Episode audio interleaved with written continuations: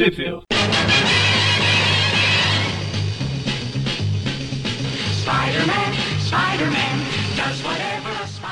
Bem-vindos a mais um Tweep View Classic. Eu sou o Maurício. Eu sou o Gustavo. E eu sou o Everton. Isso aí, hoje estou aqui. Normalmente eu não apareço no, nos views de vilões, né? Mas o, o Eric tirou uma, uma folga hoje. Ele tirou uma folga para trabalhar, na verdade. O coitado tá trabalhando até de noite. E, e hoje a gente está aqui para dar uma continuidade no, no view do Venom, que já aconteceu antes. O, o view aí comentando as histórias do Venom fora aí do, do dos títulos do Homem-Aranha, né? Que ele não necessariamente enfrenta o Homem-Aranha, mas está lá uh, encontrando com outros personagens e tudo. Já teve o primeiro volume e a gente veio agora trazer novas histórias. Mas aí na época, o que, que aconteceu? Uh, na época, a gente, quando a gente fez o primeiro view do Venom, uh, a gente queria deixar ele mais ou menos alinhado ali com a cronologia que a gente estava comentando no Tip View Classic na época. E por causa disso, algumas aparições do Venom uh, ficaram para trás. Então teve lá a, a, é a, a da gruta, né, que vocês comentaram com os Vingadores. Sim. Então teve É, essa... essa. tinha sido comentada e tinha sido comentada a Protetor Letal também. Então o que, que a gente fez? A gente seguiu a partir da Protetor Letal. Só que ao mesmo tempo, tinham histórias que se passavam antes do Venom virar anti-herói, antes dessa época, que essas a gente não comentou, né? A gente deixou passar e agora a gente tá voltando nelas. Uma delas, inclusive, é, é, são histórias que saíram nos anuais do Homem-Aranha, só que não tem o Venom nela, é uma história extra do Venom, e que a gente até mencionou durante o programa que essa mini história do Venom a gente ia deixar pro programa dele, né? Uhum. Ah, e detalhe, vamos falar de histórias que se passam antes até mesmo do Venom virar vilão do Homem-Aranha, veja só. E daí a gente vai tentando ah, situar vocês na cronologia, a gente comenta onde que essa história se encaixa mais ou menos, depois de qual edição do Homem-Aranha. Mas fazendo a lista aqui geral do início do programa, a gente vai comentar as edições Sensational She-Hulk, é, número 29, de julho de 91, a Dark Hawk 13 e 14, de março e abril de 92, a Amazing Spider-Man Annual Spectacular Spider-Man Annual. Ah, peraí, eu pulei o número da edição. A Amazing Spider-Man Annual 26, Spectacular Spider-Man Annual 12 e Web of Spider-Man Annual 8. Todas ali de junho de 1992. E a Marvel Comics Presents 117 até a 122. Pegando ali entre dezembro de 92 e até o comecinho ali de 93. No caso dessas últimas, somente as histórias do Wolverine, né? Que É, exato. um pedacinho de cada do- uma da. Que a Marvel Comics presentes era um mix, né? Vários heróis tá aí sendo roteirizados. são, são várias mini histórias, a maioria que tem, vai ter oito páginas por aí. E Everton, diz aí onde que tudo isso saiu no Brasil. Vamos lá. A Mulher Hulk, né? A Sensational She-Hulk, esse número específico não saiu no Brasil. E as duas do Falcão de Aço, né? Do, do Dark Hawk, não saíram também no Brasil. Já a- as edições aí anuais, né? A Espetacular Anual 12, a Amazing Anual 26 e a Web Anual 8, as três, essas três mini histórias do Venom, que juntos formam um arco, elas foram publicadas, olha aí, recentemente, na época da Abril não. Elas saíram ãh, na coleção definitivamente cancelada do Homem-Aranha, da Salvat, a número 40, que coincidentemente foi a última, né, antes do cancelamento, e ela foi publicada em março de 2019, já faz aí quase, é, faz três anos, fez, completou três anos agora, Uhum. que saiu aí essas três histórias. Como é- era uma, um- um- uma edição especial do Venom, eles decidiram encaixar essas histórias aí. Eu fico feliz por isso, né? Histórias que É. dificilmente veriam a luz do dia, finalmente apareceram, né? E, e ainda falta eu adquirir essas edições, mas, enfim, ela é uma que tá na minha lista aí, né? É, nem Já- sempre abriu é uma mãe, né? Afinal, ela excluiu umas historinhas, até- uma historinha até legal, né? É, ela, ela erra e acerta como todas as mães desse mundo, né? É, veremos. veremos. E, e ainda tem a- as do Wolverine ali, né? As Marvel Comics presentes, que todas elas, né? Da 117 até a 122, todas elas, juntando, pegando cinco páginas aí de cada uma, que, que são as partes do Wolverine, elas foram publicadas tudo, tudo junto ali na X-Men da Abril número 89. Isso em março de 1996, que é um ótimo ano. E a capa faz referência, inclusive, a essa história ali, né? Wolverine versus Venom, não sei o que, Dream Match, luta dos sonhos, o que, que vai rolar, e no fim abre a história ali, é um traço todo cagado. Enfim, a gente tá comentando foi. A prova é. de que a Abril não é sempre uma mãe, porque ela é, ainda fez é. essa história. Historinha com a capa clickbait, né? Inclusive eu comprei essa, essa revista lá por 2008, 2009 ali, pensando que ia ser. Eu vendi, troquei ela rapidamente, senão não fiquei um mês com ela, porque Pensei, não, pegar outra coisa aqui, que isso daqui não vale a pena ter na coleção, não. Mas vocês vão entender por quê. E acredito que seja isso, né? Não, não faltou nenhuma aí, né? Uh, as da, a da Mulher Hulk e Falcão de Aço não foram comentadas, e as outras aí do Wolverine sim foram, foi publicada, e a do. E a do. Uh, e, a, e a do arco ali das anuais foi, foi comentada também, né? Não faltou nenhuma aí nessa, nesse nosso é, apanhado. Acho que foi tudo. Então a gente vai começar aí pela Sensational She-Hulk 29. A gente vai passar bem por cima, porque é uma aparição curta do Venom ele. Aparece só, é que o Aranha tá na capa, né? Que é mais um clickbait aí da história, né? Não tem nada a ver. Parece, finalzinho da história, mas também é de uma maneira bem safada. Sim, a gente até deve ter comentado quando passou ali que ele tem uma apariçãozinha aí, mas que é só pra clickbait mesmo. Só pra situar aí o o ouvinte ou o leitor, caso esteja acompanhando na leitura também, ela se passa ali entre a, a Amazing Spider-Man 347 e a Amazing Spider-Man Annual 25. Fica mais o ou menos. seria isso? A Amazing 347 é a da ilha, né? É uhum. aquela da, da ilha. E a Annual e pra 25... alguns é o fim da fase do Venom, né? Ali o Venom acabou, nunca mais teve. Pois é. é pois é. Aí é o fim é do Venom na cronologia do Magari. Teoricamente, então o Venom tá na ilha durante essa história, né? Teoricamente. É, mas a gente vai chegar nisso aí depois. Exato. É, na verdade, essa aparição do Venom é meio safada também. Mas vamos lá, né? Vamos começar aí. Pô. É uma história que ela é roteirizada pela Louise Simonson, né? Que é a mulher do, do Al Simonson lá, também, que também é um grande, uh, grande roteirista aí da Marvel, né? Principalmente do Thor e arte do Tom Morgan. Eu vou dizer que, tô, que quando eu fui pegar essa edição, eu me decepcionei bastante, porque é uma edição da, da Mulher Hulk que não foi escrita e desenhada pelo John Byrne. É que essa é a Mulher Hulk do John Byrne, né? Antes é. dela, antes do, do Byrne, ela era uma personagem cômica um pouquinho ali, mas era um pouquinho mais séria. Mesmo com ele, né, roteirizando o quarteto, que ela já tava lá na, na formação, depois é. que o Coisa ficou nas Guerras Secretas, ela aparecia, tinha cenas cômicas e tal, mas era uma personagem um pouquinho mais séria. Nesse título dela é basicamente ela quebrando a quarta parede, estilo Deadpool e tal. Exato. Uh, e, e o Burnie é tipo como se ela fosse uma mascote do Burnie ali. Ele gosta de, de usar ela, né, uh, pra, pra cenas engraçadas e tal. E, como se ela fosse a personagem feminina que ele mais curte ali, né? Uhum. A, pre a precursora do Deadpool. Se o John Byrne ele fosse que nem o John Semper, ele diria na internet que foi ele que criou o Deadpool. É. Então, a história basicamente tem a ver com alienígenas, né? Por isso que o Venom é. entra nessa, nessa bagaça. Tem um Por tal é. de doutor ali, como é que é? É Sanderson, é. né? É, o doutor Sanderson. Eu fui ler, uma hora eu confundi com o Dr. Samson, mas não, é um outro doutor que provavelmente só aparece nessas duas edições que ele tem esse arco dele. Ele tem um visual bem genericão, assim, né? Meio uma mistura de Magneto com, sei lá, com um Senhor Sinistro, uma coisa bem. E bem não é nem o Magneto com capacete maneiro, é aquele Magneto lá dos Novos Mutantes. É, o Magneto, Magneto tiozão, né? Uhum. Com aquele M enorme na, Uhum. Na roupa, né? Aquele magneto roxo lá. É. Made in Magneto? É. é um Made in Magneto, a gente falou, né? Só faltou o M na cabeça do. Na última, no último podcast que a gente comentou aí do. Como é que é o. Aquele gene, o Nova, né? O Nova. Nova Madin Nova, né? É, o Madin Nova. Bom, uh, e a história é.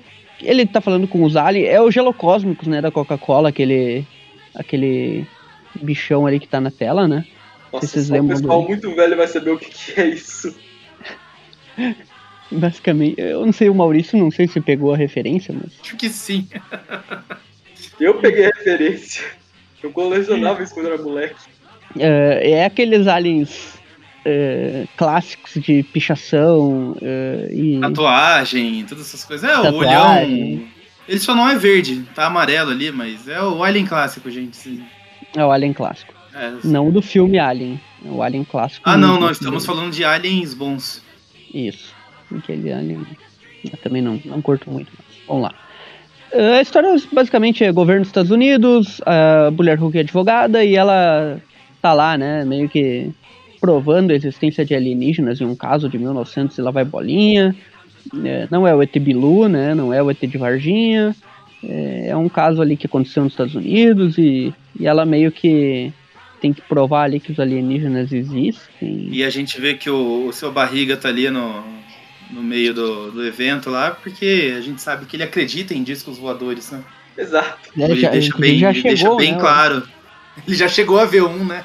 Já chegou, Na né? já frente chegou, do, do Sr. Bahia, inclusive, tá o Sr. Madruga todo vestido de terno, sem o, o chapéu clássico. É, e atrás dele tá o casal lá da- do Globo Diário, né? Clark Kent e Lois Lane lá, né? É. Aí, enfim, esse doutor aí, o psico, psico, o doutor, ele, ele é realmente um psiquiatra, se não me engano, nessa história. Ele, pra sabotar esse julgamento, ele usa lá um maquinário lá pra trazer o Venom pro meio do, do julgamento. Tem um Ele monte de aliens na lista dele, né? Isso que eu acho legal. Ele tem aqueles computadores, tipo o que o. Tipo o que aquele vilão. Como é que é o nome daquele, daquele vilão do, do Homem de Ferro lá? O, é o Justin Hammer, não é? Que tem É uma, uma Justin tela Hammer. dessas. É o que tem uma tela dessas aí com diversos vilões e tal. Ah, e ele sim, vai. Tem bumerangue, E corisco. aparecia se tava inativo, se tava Sim, preso. é. Isso aí. Sim, sim. E daí lá, no caso, tem os aliens da Marvel ali, né? E dá pra gente reconhecer alguns. Ele tem, o- tem um, um ninhada genérico ali, né? É, Tem tem o Super Screw. Tem aquela raça lá daquele Korn lá, daquele amigo do Hulk lá do Hulk contra o Mundo, que aparece lá no filme do Thor Ragnarok. Isso, e daí, o que, que é aquele alien ali da esquerda, da, da direita, superior à direita ali? O que, que é aquilo? Eu não sei. Embaixo Um alien- eu tô vendo um alien da raça lá do Ondu, Parece do o. Parece o. Esse que o Everton falou, parece o ET, o extraterrestre lá, Parece o o ET, né? Por isso que eu, por isso que eu pensei. Levantado lá. Tem também aqueles aliens plantas que apareceram lá no Empire, recentemente da Marvel, aí também no campo, ao lado do, da ninhada. Enfim, É. tem um monte de alien, né? um monte de alien da Marvel, né? E o alien que ele escolhe é justamente o Venom, né? Que é um, um simbionte aí que na época a gente já sabia que era um alienígena, né? Porque ele veio de um planeta aleatório que tava lá formando o, o planeta da Guerra Secretas, né? Mas nessa época a gente não sabia exatamente do planeta dos simbiontes e tal. E muito menos as coisas que introduziram ó, recentemente na cronologia, mas que não vem ao caso, né? Ah, e o Venom ele aparece aqui, né? Ele aparece um pouquinho diferente, né? Ele tá com o, o olho dele Laranja. controlado, né? É, o- Controlado. O doutor aí, ele explica depois, esse Venom ele foi tirado de algum momento do passado. Aí, segundo a Marvel Wiki, ele foi tirado lá daquela história, daquela historinha lá do que o Homem-Aranha ele acaba se juntando temporariamente ao uniforme negro de novo, e ele tem que retirar ele na igreja. Esse basicamente seria o Venom logo após ele se fundir ao Ed Brock, provavelmente, já que o Ed Brock também tá contando como participação nessa edição. Uhum. Pois é. E daí Aí ele tá aqui, né? E ele ataca a mulher Hulk ali, né? Ele tá. Ele tá a mil. Só que ele tá. Dá pra ver que ele tá um pouquinho diferente, assim. Ele tá meio que com uns poderes estranhos. Ele. Ele tá usando como se ele fosse só o simbionte, sabe? Sem ter o Ed É, Brock às vezes, dentro. é, às vezes também no Ed Brock tem apareceu isso. Às vezes é só o traje simbionte recém-separado do Venom, do Pois é, ele até assume a forma meio que de Venom logo que ele chega, mas logo depois ele parece que já vira a roupa do Venom pura, digamos assim, sem, sem nada, né? E daí começa a atacar a mulher É como se ele não e- tivesse um hospedeiro, né? Como se fosse só a gosma do simbionte lá. E esse Venom aí, eu acho que ele andou vendo muito hentai, porque ele, ele joga os tentáculos da mulher Hulk e logo que ele joga, ela já arranca todas as roupas dela, que ela fica só de roupa íntima no meio do tribunal. Isso era meio que uma piada interna dessa época, né? Porque eu perdi a conta de quantas vezes o John Byrne fez a, a, a mulher Hulk lutar de biquíni, né? Contra os, É. contra os inimigos ali, né? Isso no Uhum. julgamento foi o prato cheio, porque todos os repórteres começaram a tirar foto dele parasse. É tipo o Shiryu, né? No, nos Cavaleiros do Zodíaco lá, que sempre quando a coisa tava apertando, ele. Ele Tava ficava sem armadura, armadura, né? Ficava peladão lá lutando. E aqui, basicamente, ele começa a lutar, né? Ela começa a lutar com o Venom e. Aí que eu falei, né? Que ele tá usando uns poderes diferentões, assim, né? Ele tá É. tipo, se- ficando como se fosse um simbionte lutando sem, sem hospedeiro. E, Aham. e o pessoal tenta dar porrada nele lá, né? É, pelas costas. A mulher Hulk até, até consegue se soltar ali, mas, mas ela se solta de um jeito engraçado, né? Tipo, ela pega ele pelo colarinho ali e Toma um sacode nele. conversar com ele. Ah, eu sou. E tipo, ele não fala, né? Porque por isso que parece mais que não tem hospedeiro dentro, né? Ah, eles estão lá lutando? Ah, Aquele o do doutor fica. Mancha Negra, cara. Numa, nos quadrinhos vem Mancha Negra lá inimigo do Mickey, né, cara? É, tipo isso né? Fala uma piadinha aqui da mulher Hulk lá, que ela come. É, piadinha com a palavra green em inglês, né? Que ela comenta que ela, assim, green no sentido de que ela não é imatura, mas ela é verde, literalmente, né? Porque a pele dela é verde. É o simbionte, ele até vira pro lado com a cara de sofrimento com a piada ruim dela. Essa, essa expressão verde, ela existe no Brasil, né? Tipo, pelo menos no futebol a gente fala bastante. O jogador tá meio verde ainda, aprender Ah, sim, existe. Não, e não só no contexto do futebol. É, até, até usam em outros contextos. Então ela meio que é uma expressão que foi trazida pro Brasil. Não sei quando, mas existe. Aham. É, e daí, Ela dá um enfim, né, sacode ele- nele pelo colarinho, o doutor lá fica assistindo pela TV. Ele meio que decide que antes que o Venom abra a boca pra falar qualquer coisa pra ela, ele manda ele de volta pro ponto do espaço-tempo que ele retirou ela, ele. Aí o simbionte literalmente ele só some e a mulher Hulk volta lá pro tribunal. E ela coloca o casaco daí por cima da, tipo, da roupa de baixo, fica muito engraçado, assim, fica, É. sei lá, fica, fica meio Aí besta. o resto. Aí basicamente o resto da E história. ela, quando ela cai no chão, o, o seu barriga tá no colo dela, né? Daí ela vira Pois pra é. ele e fala, já se foi o disco voador. Cara, é muito igual o seu barriga, né? A cara do, do personagem, né? Sim. É muito igual. E, Ah. e daí depois a gente vê, né, que ele tá trazendo outros caras do passado, ele traz os dois Hulks lá daquela história que, que eles se fundem, né? No caso aqui é o. É, não, o Hulk é cinza, dois, né, e o dois, pontos diferentes da história lá do Hulk. Uma delas é da fase do Peter David lá, que é o Hulk cinza, que volta seu banner lá com a luz do É, eu sol. pensei que, o- que o outro fosse o Hulk Jones ali, né? O Rick Jones Hulk, mas pelo jeito então é o Banner em outra época. É. Outra, outra época, né? Aham. Aí, E aqui eu- a gente vê porque também que o Eric não apareceu nesse programa. Porque quando os Hulks aparecem, olha o que a mulher fala pra mulher Hulk. Jennifer, pato. Tchau, Howard e tchau no programa. Né? Pois é. Aí, bem, aí aparece uma amiga dela, eles decidem ir lá pra um psiquiatra, que por acaso é o mesmo cara que tá enviando esses vilões aleatórios, esses personagens aleatórios pra cima da mulher Hulk. Aí Eles decidem adiar, né? A chegada inevitável dela, mandando heróis pra sabotar a vinda dela. Manda o Tem um carinha ali no meio que tá fazendo o cosplay do Peter na Amazing Fantasy XV, né?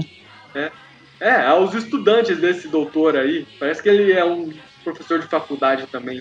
Aí ele envia lá o Wolverine pra sem querer meter as garras no carro voador. Aí no momento ele acaba mandando lá a- o, o Homem-Aranha pra sem querer enrolar todo mundo com teia. E é uma loucura, né? Cara, esse, esse uniforme do Wolverine é muito da hora. É, o uniforme, pra quem não sabe, é aquele uniforme marrom dele. É dos marrom anos e 80. laranja.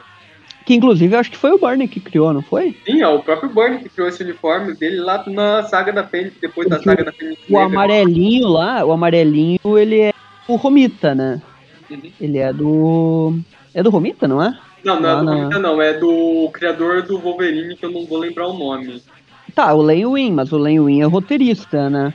É, o Não foi o Lenin Romita? e o desenhista de, que criou o Wolverine que fez aquele traje amarelo. Não foi o, o John Romita pai? Não, acho que não foi, não. Deixa eu ver quem a gente criou o Cara Wolverine. dele, pergunta, a gente pergunta aqui pro Google. Eu já tô perguntando aqui, ó. Wolverine. Aqui. Ah, Ah. foi o Romita mesmo. É, eu sabia que ele tá tinha certo. feito, nem que fosse só a capa, mas eu acho que o interior da história também é dele.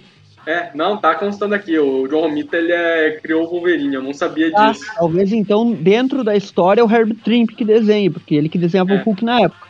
Mas na capa era o Wolverine, eu acho que foi ele que criou. E daí, no caso, quem adaptou a máscara para tirar aquela máscara de tigre e- de carcaju e colocar essa máscara mais clássica, daí foi o Dave Cockrum. Foi Aham. o, o cara que fez o- os X-Men ali com o Claremont antes do Burnie entrar, É, né? o, E daí o Burnie criou esse marrom aí, e depois o John Buscema criou o meu, um o meu segundo favorito, né? Que é o, o Wolverine Madripoor lá, né? Que usa aquela roupa preta lá. não também conhecido com como a roupa preta né? da X-Force.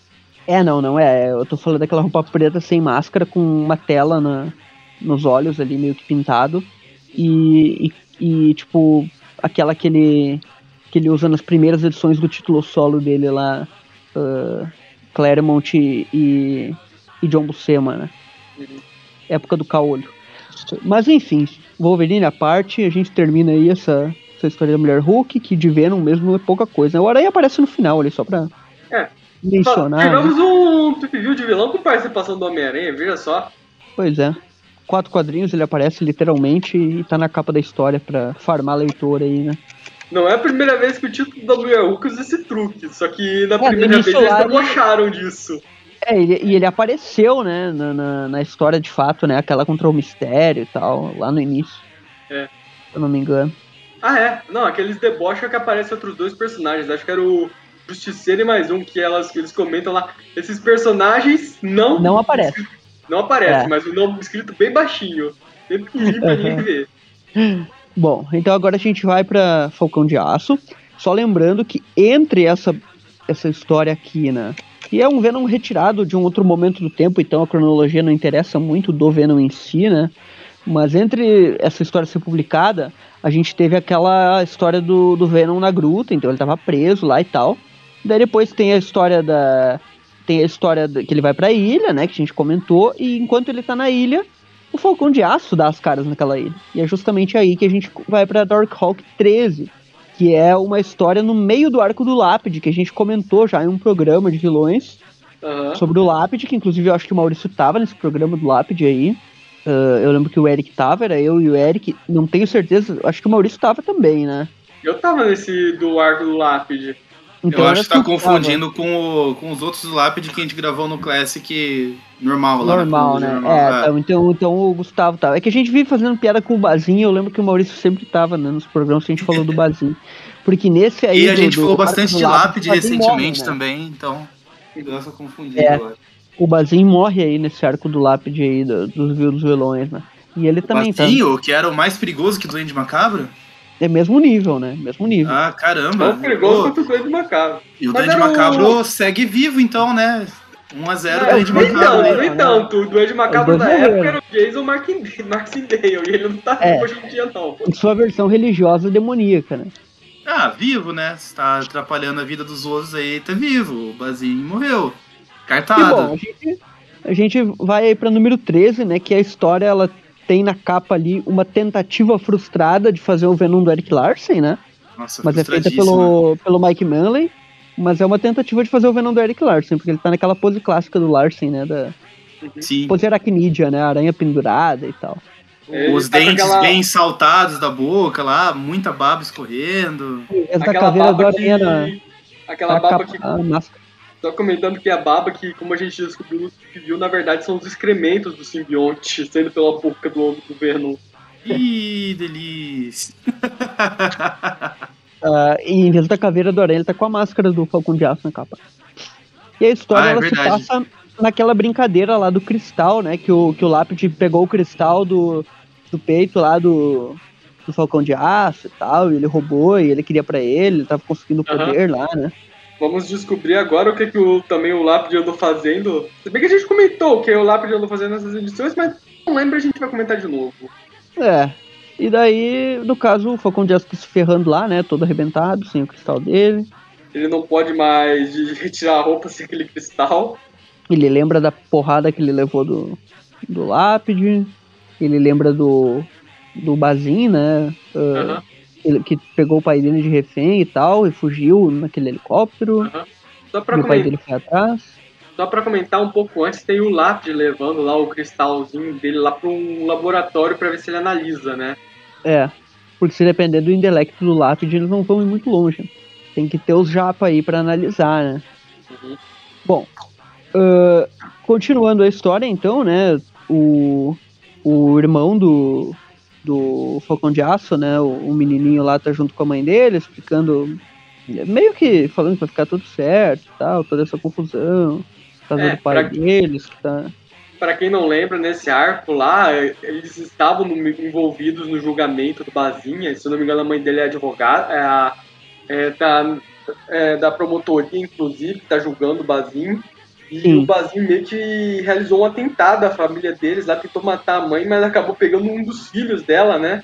Aí o moleque tá agora lá no hospital. Isso, tá esse inclusive o moleque Falcão de aí. Aço ia lá, né? Olhar ele e tal. hein? Aham. Só que, só que o, o Falcão de Aço ele não tá conseguindo voltar à sua forma humana, porque o cristal dele tá com lápide, né? então ele só consegue ficar nessa forma. Aham. Daí ele não voltou pra casa, a mãe dele tá preocupada e tal. Aí na raiva ele começa a espancar mendigos. Meu Deus. Coitado do Ah, vai saber se o Ele mendigo derruba não a pegou a mina construção dele, de um né? prédio aqui, né? E cara, o, o cara tentou dar um movimento dele virando aqui pra pegar o mendigo pelo colarinho, mas não tem como ele ter feito isso sem ter deslocado a coluna toda. Exato, É, a ele gente- virou 180 graus. Não A faz gente o já menor viu- sentido esse movimento. A gente já viu o segredo desse bandi desse mendigo aí, né? Lá na, no arco do lápide, né? Se eu não me engano, é esse mendigo aí, né? É, esse mendigo aí, ele não é um mendigo. Quer dizer, ele É. também deve ser um mendigo, né? Mas ele é mais do que só um mendigo. Ele tem a ver com a origem do Falcão de Aço e tal. Depois a gente vai. Quem quiser É. ver aí, vai lá o programa Vilão do Lápide. É, no se eu não me engano, ele era o Falcão de Aço anterior, né? Foi ele que jogou fora o medalhão que esse moleque, o Falcão de Aço atual, encontrou. Que é o, o Powell, né? Chris Powell, se eu não me engano. Aham.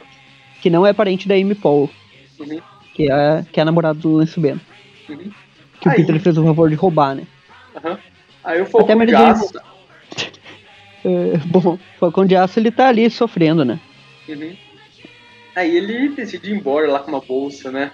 Aí vamos por uma cena lá da mãe do Falcão de Aço e visitando lá a prisão, alguma coisa a ver com julgamento, né? Aí temos uma cena do Falcão de Aço indo atrás dos capangas do Bazinho pra tentar descobrir onde é que ele tá. Afinal, o Bazinho ele foi embora e acabou levando o pai do próprio Falcão de Aço junto, né? Que, É, naquele helicóptero. né, que era um policial que sabia das falcatruas do Bazinho. É, e esses caras aí, do, os capangas dele, parece que saíram de um GTA, né? Aqueles vilões de GTA vai sim. Esse cara com a, com a camisa florida aí. Não é, nem, não é nem florida, caramba, a camisa dele é da, do Instituto Xavier. Pois é, Com a camisa estampada do Instituto Xavier, o, o Falcão de Aço aparentemente é anti-mutante e já sentou o braço ali na cara do maluco. pois é. É, ele, e ele mandou o corte do, do Jameson, né? Ele chegou lá no, no barbeiro É, dele e pois falou, é. manda aí o corte do Jameson. Aí o X-Rose da Cracolândia tenta fugir, o, o Falcão de Aço enrola ele com aquele cabo de aço. e vai a me- assar ele ali, né? E, é, e ameaça colocar o cara na churrasqueira. Aí o cara acaba falando lá sobre a localização do Bazin, que ele tá numa. num Caribe, né? Então o Falcão de Aço ele decide invadir lá um avião, se eu não me engano também dos capangas do Bazin. Estão trazendo lá os, as mercadorias lá. Os, Tá levando as coisas pra ele. E daí É. ele entra lá numa, num caixote, né? Aí quando eles estão no meio do voo, o Falcão Aço tem a brilhante ideia de sair descer da porrada. Quem é que entra mundo, num inclusive o caixote. É, eles caíram na ilha de Madagascar. Tem um negócio dos caixotes lá no filme do Madagascar, não tem? Ou eu tô viajando? Tem, tem. Eles estavam 15 anos no, no navio. Aham. Desbloqueou minha memória, cara, dos 15 anos atrás, que, que tinha alguma coisa a ver com caixote e ilha, então eu lembrei É, não, daí. eles estavam no navio, só que daí ó, o caixote deles tomba ali do navio e fica no mar. Pois não é é, no né? avião. O, o Falcão de Aço, ele podia ter esperado pelo menos eles pousarem, né, o, avião na ilha certa. Foi um milagre eles terem caído na ilha certa, por sinal, né? É, Novo Horizonte, né? em todo mundo. O- nos quadrinhos, o mundo é do tamanho de Novo Horizonte. Tipo, a Novo Horizonte, isso aí na verdade não é um oceano, isso é um lago. E a ilha que a gente tá indo, na verdade, é um, é uma por- é um monte de terra que tem no meio do lago. Exato. Aí tem um pequeno interlúdio ali da mãe dele, enfim, resto da, do papo lá do arco. Mas voltando ao que interessa, né, que é o Venom, o Falcão de Aço chega na ilha, o avião cai lá, e ele já chega levando porrada, né? Opa, quem é que tá invadindo a minha ilha aqui, né? E Tá lá Venom- o Venom. E olha, cara, eu acho que se a gente pegar cronologicamente, esse é o pior Venom desenhado até o momento. Até o momento, né? porque depois vem umas coisas horrendas lá. Nossa, esse Venom tá feio pra caralho. A boca dele tá com a cara quadrada, né? Tem um Venom que é insuperável, que é aquele Venom que é uma mina, né? Que vira Venom ali da, da 2004, ali. Que é um Venom desenhado, nem lembro quem é que é o desenhista daquele bagulho, mas Eu é o era título Humberto solo. Ramos, hein? É, Eu tenho a impressão que é, cara, que é Humberto Ramos, mas eu não vou cometer injustiça também. Eu sei que é numa fase que o Ramos estava nos X-Men, então não sei se é. Talvez seja, cara. Eu sei que aquele título ali é uma desgraça, aquele Venom é muito feio. Mas esse aqui, até o momento, ele é o mais feio, cara. Porque ele pega o Venom do Larsen e tenta imitar, mas ele tenta imitar assim, tipo. e- e- Ele não tem a habilidade clara, claramente pra fazer aquele Venom. Então o desenho todo o resto, tirando o Venom, né, daqui, todo o resto do desenho tá bonitinho ali, o Falcão de Aço, o cenário e tal. Só que esse Venom ele tá muito fora da- do, do resto, tá, assim, tá tá. feio pra caramba. Muito ruim. Aqui, É, Tem umas parece- cara. E que Parece aquilo ali. eu, eu com 13 anos tentando fazer o Venom do, do Eric Larsen. É E ele tá, tá parecendo, cara, o Venom do espetacular lá. Só que o Venom do espetacular, que eu digo do desenho, ele é desproporcional porque o traço do desenho permite aquilo. Ah, Agora sim, esse é daqui, ele tá com o bração, ele tá com o bração, tipo, sem, sem lógica, sabe? Não, não tá, E no, não tá é, no, condizente com o resto. No, uns quadrinhos depois, lá ele envolve o, o, o Falcão ali com o simbionte, pula pra cima dele. Esse, esse quadrinho que ele tá pulando ali pra cima dele também tá, tá muito desproporcional, cara. Ele tá gigantesco, assim, quase com É. 5 metros Por- de altura. Cara, O Pelo, menos o Larsen não desenhava ele gigantesco assim, né? só pra É, ele comentar, era grande, mas ele era um grande assim, num, tipo, ele era grandão, claro, porque o Venom sempre foi grandão, mas ele era grandão assim, tipo, como. Um cara grandão. Assim como ele era o Ed Brock, sabe? Sim, ele era um sim, cara o- grande, um cara de dois máximo, metros. É, uns dois metros de altura, assim. esse Mas- daí é o Venom dos anos 2000, 2010, né? Que era É, o Venom né? um- O simbionte pegava lá o Megarga magrelo e transformava ele num monstro gigante. É, o Magarga até nem era magrelo, ele era um cara atlético ali, c- como ele era quando era escorpião, né? Era um cara até que Aham. grande, mas assim, mas, mas ele não era bombadão, né? Como é o. como ele ficava, né? Ele meio que criava massa bruta ali, sem. eh, Tipo, ele inflava, digamos, o, o cara, né?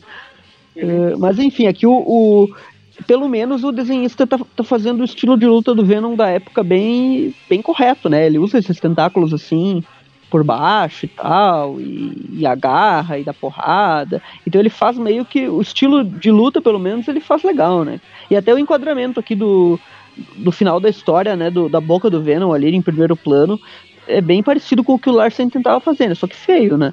Mas, mas é bem parecido, assim, com, os quadrinhos que o Larsen fazia, no sentido de, tipo, é, o enquadramento da história. Dá pra ver que ele tá tentando imitar o Larsen, porque ele faz as cenas da mesma maneira que, que o Larsen desenha cenas de luta, sabe? O Venom lá no fundo dando uma porrada e o personagem voando em primeiro plano, o, o Venom ali depois em primeiro plano e o personagem lá atrás. Tipo, ele faz um- uns estilos, estilo Larsen, assim, só que feio, né? E a gente chegou a comentar quem é que é o desenhista disso daí, a gente falou, né, lá no início, É. na, na, na primeira página lá, né, a gente mencionou, né, que, ah, que o nome da história é Jornada, acho que isso a gente não mencionou, mas que ela é do Mike Manley. Eu acho que eu comentei que era do Mike Manley, né? E o Danny Fingerot é o roteirista, né, que é o roteirista fixo aí do Mundial. Com o parente do Kiko ali, como arte finalista, né, o, o Ricardo Villagrán. Não, não, fale do Kiko, porque a gente descobriu recentemente que o Kiko dublou o Carnificina no, no desenho dos anos 90 e eu não consegui desassociar, estragou o episódio pra mim. Em qual episódio específico? Porque ele muda de O- voz, né? O segundo episódio do Carnificina tem aquele primeiro lá que é o Venom Volta, que é quando aparece o Cleto sendo preso, tudo. E Que é o depois que tem a os. dublagem boa, né? Que é o que tem a dublagem boa dos dois. Inclusive do Uhum. Venom é o original, então depois É, muda e- tudo. E, depois muda no, no segundo episódio que chama Carnificina, que daí tem a volta do Dormammu, tudo. E é o, o Kiko dublando E Carnificina. que nesse segundo episódio aí, se eu não me engano, a voz do Venom tá completamente errada. Tá, tá, tá, tá tudo errado. Nossa, eles No falaram primeiro- simbionte errado. no primeiro ainda ideia. era. No, primeiro ainda era a voz original dele, do Afonso Amajones lá, que, que é o cara que faz o Pegasus do Yu-Gi-Oh! e o Samurai X lá ele também faz. O Stan Um Smith lá do. American Dad. É, ele é um baita de um dublador, assim, pra, pra vilão e tal. E, e ele fazia o Venom, né? Só que nesse último episódio, da última aparição do Venom, ele não fez, né? Curiosamente. Não, a, Mas, nesse enfim, episódio trocou toda a equipe mesmo. Trocou A tudo, gente- trocou o A gente até comentou, deve ter feito esses dois episódios ao mesmo tempo, com dois diretores em duas salas diferentes. Aí era É. um dublador numa sala dublando o personagem e outro dublador na- dublando o mesmo personagem na outra sala. É, e essa, terceira temporada aí, só meio off-topic, mas essa terceira temporada do desenho, esse é o único episódio que eu não, que eu não curto mesmo, assim, sabe? Que Não, Eu a gente comentou, a gente bagunça falou mal dele. é muita a, gente acabou bagunça. A gente acabou falando Porque- mal nesse episódio, assim. O cara tem arco do Rei do Crime, bem legal. Tem arco do Demolidor, legal. Tem arco do, do Duende Verde, Guerra dos Duendes, que é legal. Tem, tem, ar, tem até o do Lápide por aí, pertinho, é legal. Agora, esse, bagu esse do Venom aí fo- foge muito, sabe? É, tirando a volta do Venom, o Carnificina em si ficou muito, muito mal feito. Mas, enfim. Ah, a gente vai, então, pra, pra número 14 do Falcão de Aço, né? Que a Ilha Paraíso do Venom é o subtítulo da história. A gente já Aham. vê aí na capa que não mudou muita coisa, o Mike Manley continua desenhando o Venom feio, mas é legal, assim, né? O subtítulo A Ilha Paraíso do Venom é como se fosse um filme, assim, Venom na ilha, né? Salve quem puder. Eu só queria comentar que nessa primeira página aqui, o Venom, ele tá, pelo menos a cara dele tá um pouquinho mais bonita, né? A primeira participa- olha- aparição dele na outra edição, a cara dele tava muito estranha, a boca dele. a É, mão- realmente, parece que acertaram aqui, né? É, Nossa, o olho tá meio bugado ainda, né? Tá um diferente É. do outro ali. exato. Mas realmente, tá menos feio. Só que ainda assim parece que saiu da turma da Mônica, né? Esse. Uhum. Ele não tem Ele é A turma da Mônica, os desenhos simples, até são bons, vai. É, mas eu digo assim da parte caricata, porque ele não tem detalhes que o resto tem. Tipo, olha o sombreamento do Falcão de Aço logo na, na coisa abaixo. E olha o, o Venom em si, sabe? Estoa do cenário, tudo. Ele parece. Sei lá, cara, tá, tá bizarro. É, Mas não, enfim, parece mesmo os, os quadrinhos da turma da Mônica quando eles desenham algum personagem de outros quadrinhos, né? Da Marvel DC. Sim, é isso que me lembrou, assim, que tipo, ele é um pouquinho mais detalhado que o resto do- dos personagens, mas ele. Mas ao mesmo tempo é uma versão caricata. Uh, mas enfim, essa história ela continua com a mesma equipe aí, do Danny Finger e, e do Mike Manley. E, Continua a porradaria lá do Ed Brock lá com o Falcão de Aço. é, e ele atacou ele sem motivo nenhum, obviamente, só invadiu uma ilha vai tomar porrada. E ele conhece o Falcão de Aço, né? Ele, ele até menciona ali, vou pegar você, não sei o que, você é a presa do Venom, eh, vou te matar, enfim. Eh, não tem muita motivação, ele só quer matar o cara. E, e daí É, ele, ele comenta basicamente lá que ele tá escondido nessa ilha, né? E se alguém descobrir que ele tá escondido aí, eles vão jogar ele na gruta de novo. Ele não quer ele, isso. quer ficar em paz, né? Deixa ele em paz ilha ele- dele, porque o Homem-Aranha foi tirar ele daí, caralho. E, e, cara, ele até que o, o, o Mike Manley fez as cenas de- muito baseado assim na luta do Aranha com o Venom na, na, na ilha, né? Porque ele pega e faz o Venom se camuflar da mesma maneira. Ah, é, o Venom usa a técnica da camuflagem lá. O... A mesma coisa que ele fez com o Aranha de mandar o pedaço do simbionte atacar por trás ali, e ele, tipo, ele fica desprotegido, né? É, É, enquanto o simbionte ataca. É a mesma parada, né? É. Isso ficou legal, assim, a luta, se desconsiderar o traço, a luta é legal. Ela tem um- umas ceninhas da hora ali, o, Falcão de Aço usando uns truques ali, se pendurando na, na árvore ali, no coqueiro, e depois pega fogo e o Venom, e o Venom tem que sair de perto. É legalzinho, né? Aí, enquanto isso, vamos lá pro um dos irmãos do Falcão de Aço visitando o outro no hospital, né? Ele tá, esse irmão, fisicamente, ele tá até. A aparência dele tá boa pra alguém tá- que tá lá dentro de um carro que explodiu, né? Pois Enquanto, é. a, enquanto a mãe dele parece que ela foi capturada por um dos capangas do Bazinho. Sim. Aí falando do? Bazinho, né? Esse aqui é tão perigoso quanto Aí. o Doente Macabro. Sim, ele tá na ilha lá, né? É Na outra ilha ilha, ali do uma- lado. É uma ilha vizinha, porque é tipo um conjunto de ilhas. O Venom tá numa ilha do lado e na outra ilha do lado tá o. Que é a tal da Altea, a Ilha Altea, né? Que, que é ali que tá o, o Bazinho, a ilha do Bazinho, né? Deve ser tudo perto ali, essa ilha, a ilha do Bazinho, a ilha do Lost, a ilha que o Roderick Kingsley ficou lá no final dos anos 90. É Novo Ilha- Horizonte, é né? tudo mesmo conjunto de ilha, né? Ilha Tudo- das tudo- Aranhas, Ilha A Ilha das Aranhas, é tudo, tudo ali, né? Com certeza é tudo. é Ilha tudo do junto. Medo, que mais? A Ilha. A ilha da, a ilha Ilha da da fantasia, eu acho. A Ilha do Jurassic Park, as duas, né, no caso. É. Reino dos duelistas. Tá tudo por aí. Tudo. E o É, Bazinho bom. tá lá com a sua camiseta florida, agora sim, florida de. Cara, ele É, saiu GTA do GTA Vice Vice City, City, né? né? cara? Ele saiu do GTA Vice City. Aí E- ele tá aqui discutindo com os capangas dele e de repente os capangas. E tá lá o pai do. É. O pai do. do coisa ali também, né? O, É, o pai do Falcão de Aço, eles estão tendo uma conversa, só que aí de repente eles apon- começam a apontar as armas pra ele. fica quieto aí, maluco, né? Aham. E eles são parecidos, né? O, o Bazinho e o pai do Falcão de Aço, né? Tan. Aí temos aqui também uma página rapidinha mostrando o Lápide levando o amuleto, lá, ah, o cristal lá do Falcão de Aço lá para um mágico analisar e acaba dando em, dando em nada, porque o mágico acaba caindo todo sei lá, parece que ele se queimou um pouco, ele fica aqui escondido nas sombras, o rosto dele, sei lá. Acabou no fim não dando certo também essa. Nem a ciência, nem a magia conseguem explicar o que é esse amuleto. Eles fazem todo um rodeio em torno desse amuleto, né, cara? E o- Como se tipo, a gente tá na edição 14 e a gente não sabe ainda onde é que surgiu a origem do herói, né? Uma coisa É. muito arrastada. Tipo o Wolverine, né, cara? Que demorou, sei lá, quatro décadas pra gente saber quando que nasceu o Logan, né? E detalhe que é bem O Aranha bizarro, na o- série dos anos 90 lá só contou a origem dele no terceiro episódio também. Da terceiro episódio não, na terceira temporada lá pra, pra menina que ia morrer. É verdade. Ah, não, mas no episódio 5 do Mistério lá ele tem um flashbackzinho. Eu não lembrava. Que ele olha Ai. pra foto do tio Ben e lembra um pouquinho. Mas bem mais curto, claro. Não, eu falei zoando porque o V já aparece na abertura ali, né, como que aconteceu a aranha picando ele e tudo. Ah, é, sim, tem. tem na é, não, eu falei, eu falei, falei pela zoeira. Sabe que isso é bem comum antigamente, né? Histórias contadas na abertura, né? Tipo, Uhum. a abertura contando um pouquinho, né? O próprio Ação Sem Limites, lá, Diversão e Alegria, tem a abertura, ele indo parar na, contra, na Contra-Terra. Até a própria morte do Tio Ben e o acidente aparece na abertura do desenho. Na época que os desenhos tinham aberturas. É, É. eles sabiam que a criança, provavelmente aquele poderia ser o primeiro episódio que a criança estava assistindo, então eles davam Uhum. uma introduçãozinha pra ela saber onde, o que está acontecendo, o básico. Pois é. Enfim, Aí- daí a gente volta lá pra ilha. Tá pegando Falcão. fogo, bicho, aí na ilha, né? O cão de aço tá lá com duas tochas, parece aqueles caras indo fazer um ritual lá no meio da ilha.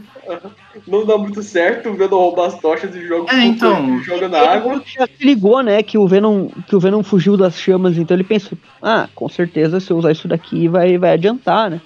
Só que daí o Venom, à distância, né, lança as teias lá e, e derruba ele, ah, derruba as tochas dele ali na, no rio, apaga, né? Ele fica meio tonto, o Venom vai pra cima dele, começa a descer a porrada nele. O Venom só não matou ele ainda por dó, né? Porque ele só apanhou até agora, cara. Ele só não morreu pelo poder do protagonismo que impede que ele morra no próprio título. É, A, a Amazing Spider-Man 700 discorda disso daí, dessa sua teoria. O protagonista não pode morrer no o título. seguinte, quando o Venom tá dominando ele pra vencer, ele fala: Ah, as suas asas são afiadas, é porque ele usa aquelas asas do Falcão de Aço, né, pra cortar o simbionte, né? E daí ele meio que tem um momento de superação ali e consegue acertar o estômago do Venom e, e vence ele de uma forma tipo: apanhei a edição inteira, agora em, em uma Pois página é. eu vou dar uma sequência aqui, um combo master e, e derruba o Venom, né? Aí ele derruba o Venom, aproveita já pra pegar um bote. Não, e ele, e ele, ó, o Venom não tá se movendo. Ele tá morto. E daí ele vai e escuta os batimentos. Não tem batimentos. Opa, pera aí.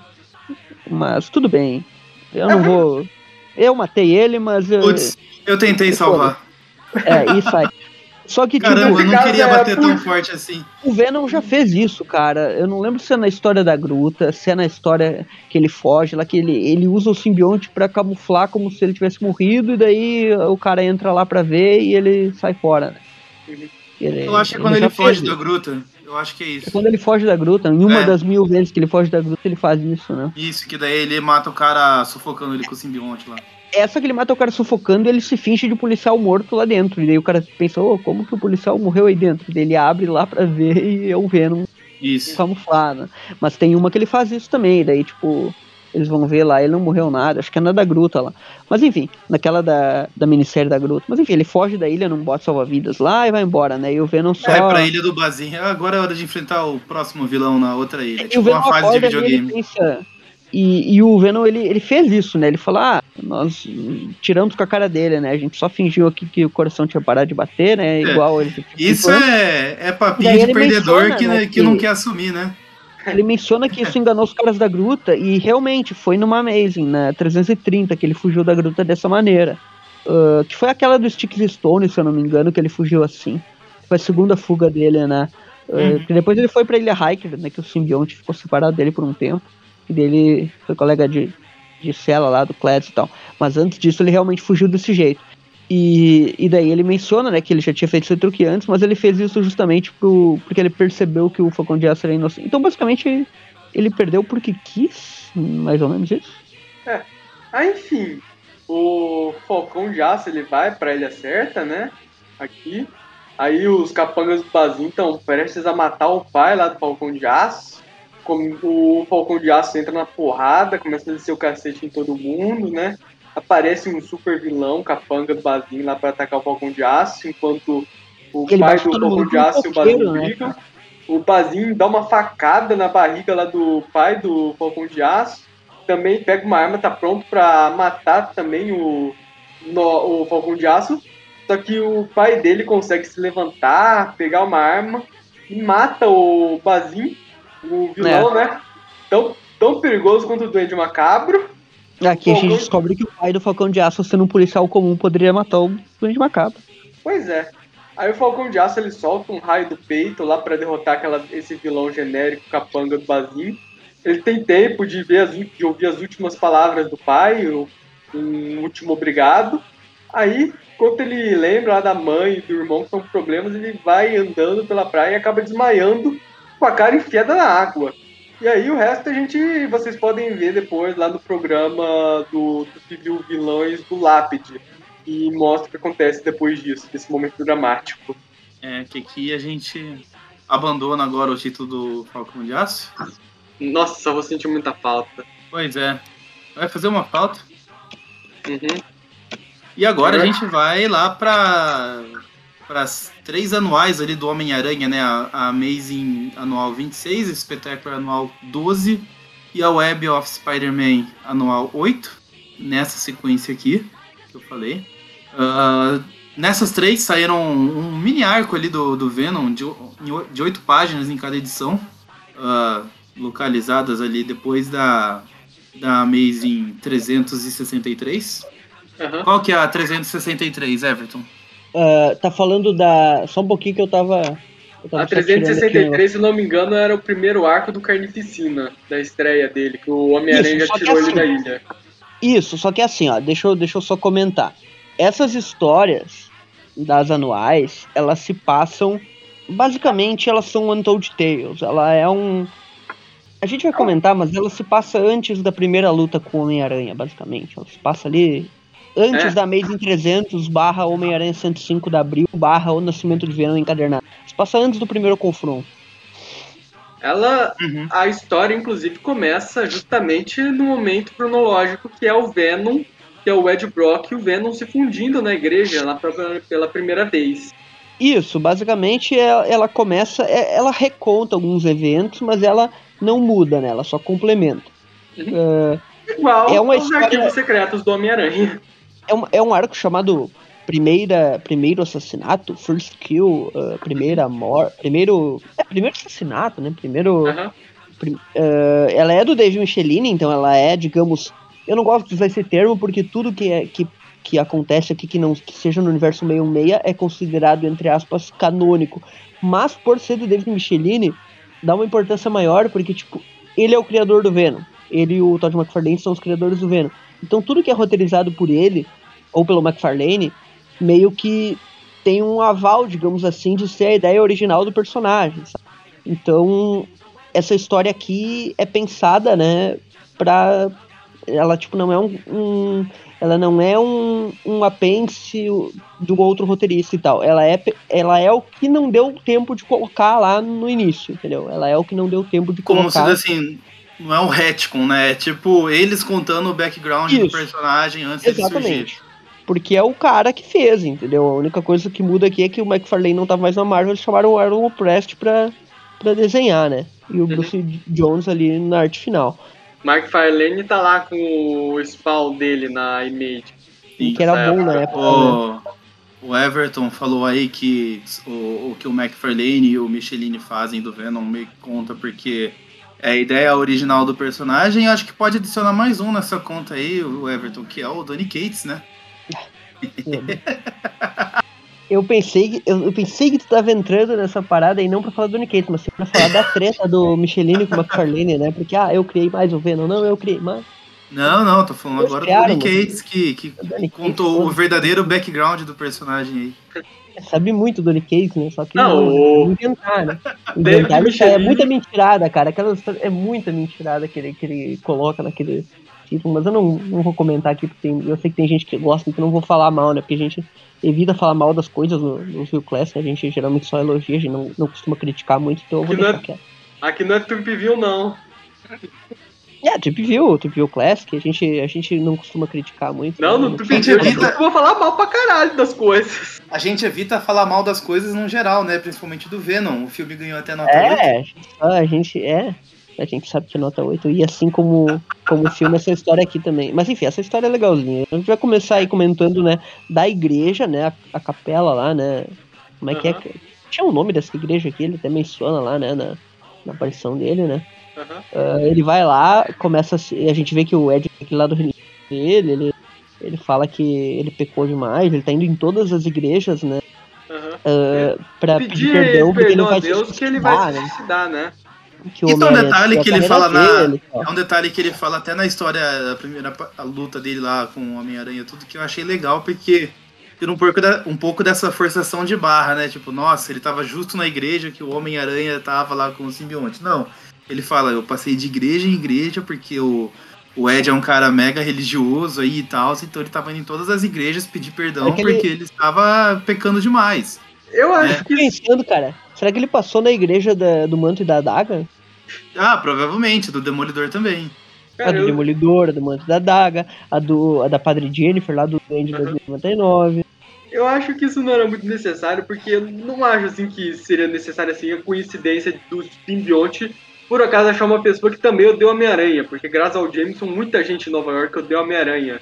O Ed só é o cara que eu dei Homem-Aranha que deu a sorte de encontrar não, o Não, assim, é, se for ver, precisar não precisava mesmo, até porque é quadrinho, né? A gente meio que já releva algumas coisas, mas eu é. achei legal o, o detalhe. É, detalhe bom. Ele ter essa preocupação, assim, né?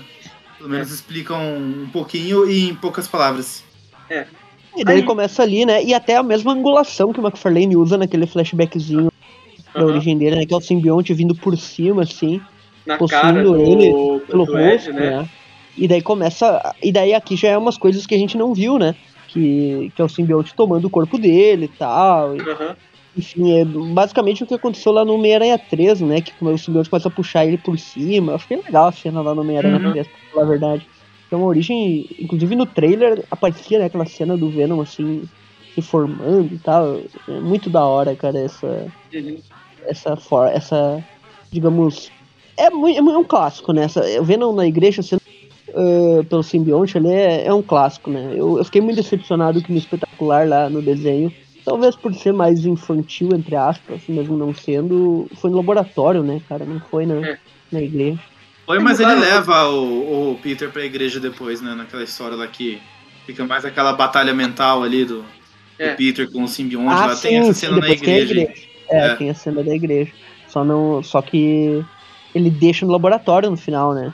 É. Uhum. Aí, aí, enfim, o Ed Brock, ele tá aqui na rua andando, ele ainda não sabe o que fazer, né? Com o que Ele tá andando.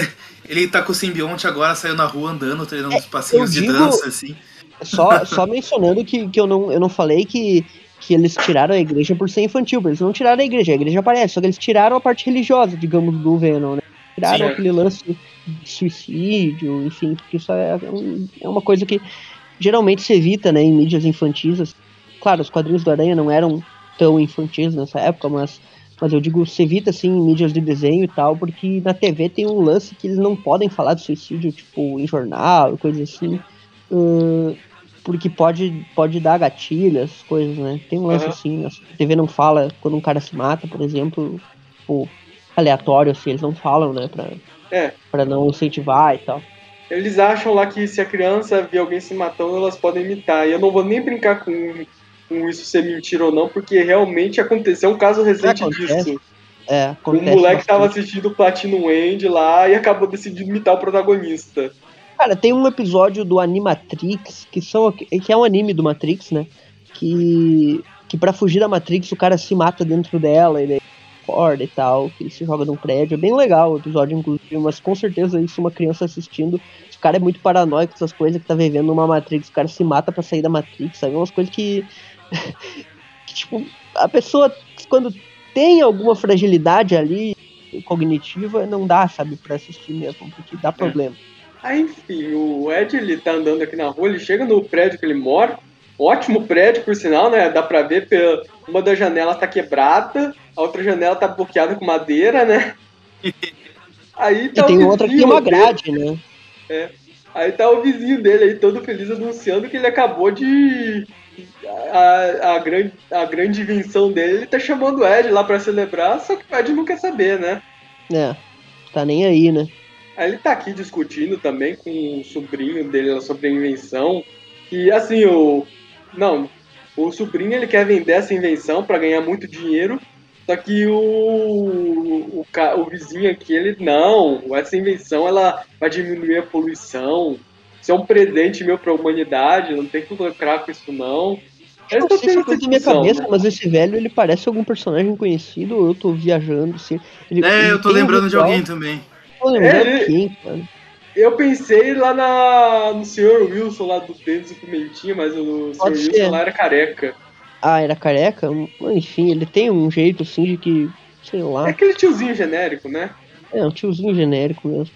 E daí o Venom ele chega no apartamento, né? Com o, Ed Brock chega ali com o simbionte já fluindo pelo corpo dele, ele fica pensando, é um alienígena? Ele. é, como é que eu tô. Opa, eu tô conseguindo levantar os pesos aqui com o tentáculo simbionte e tal.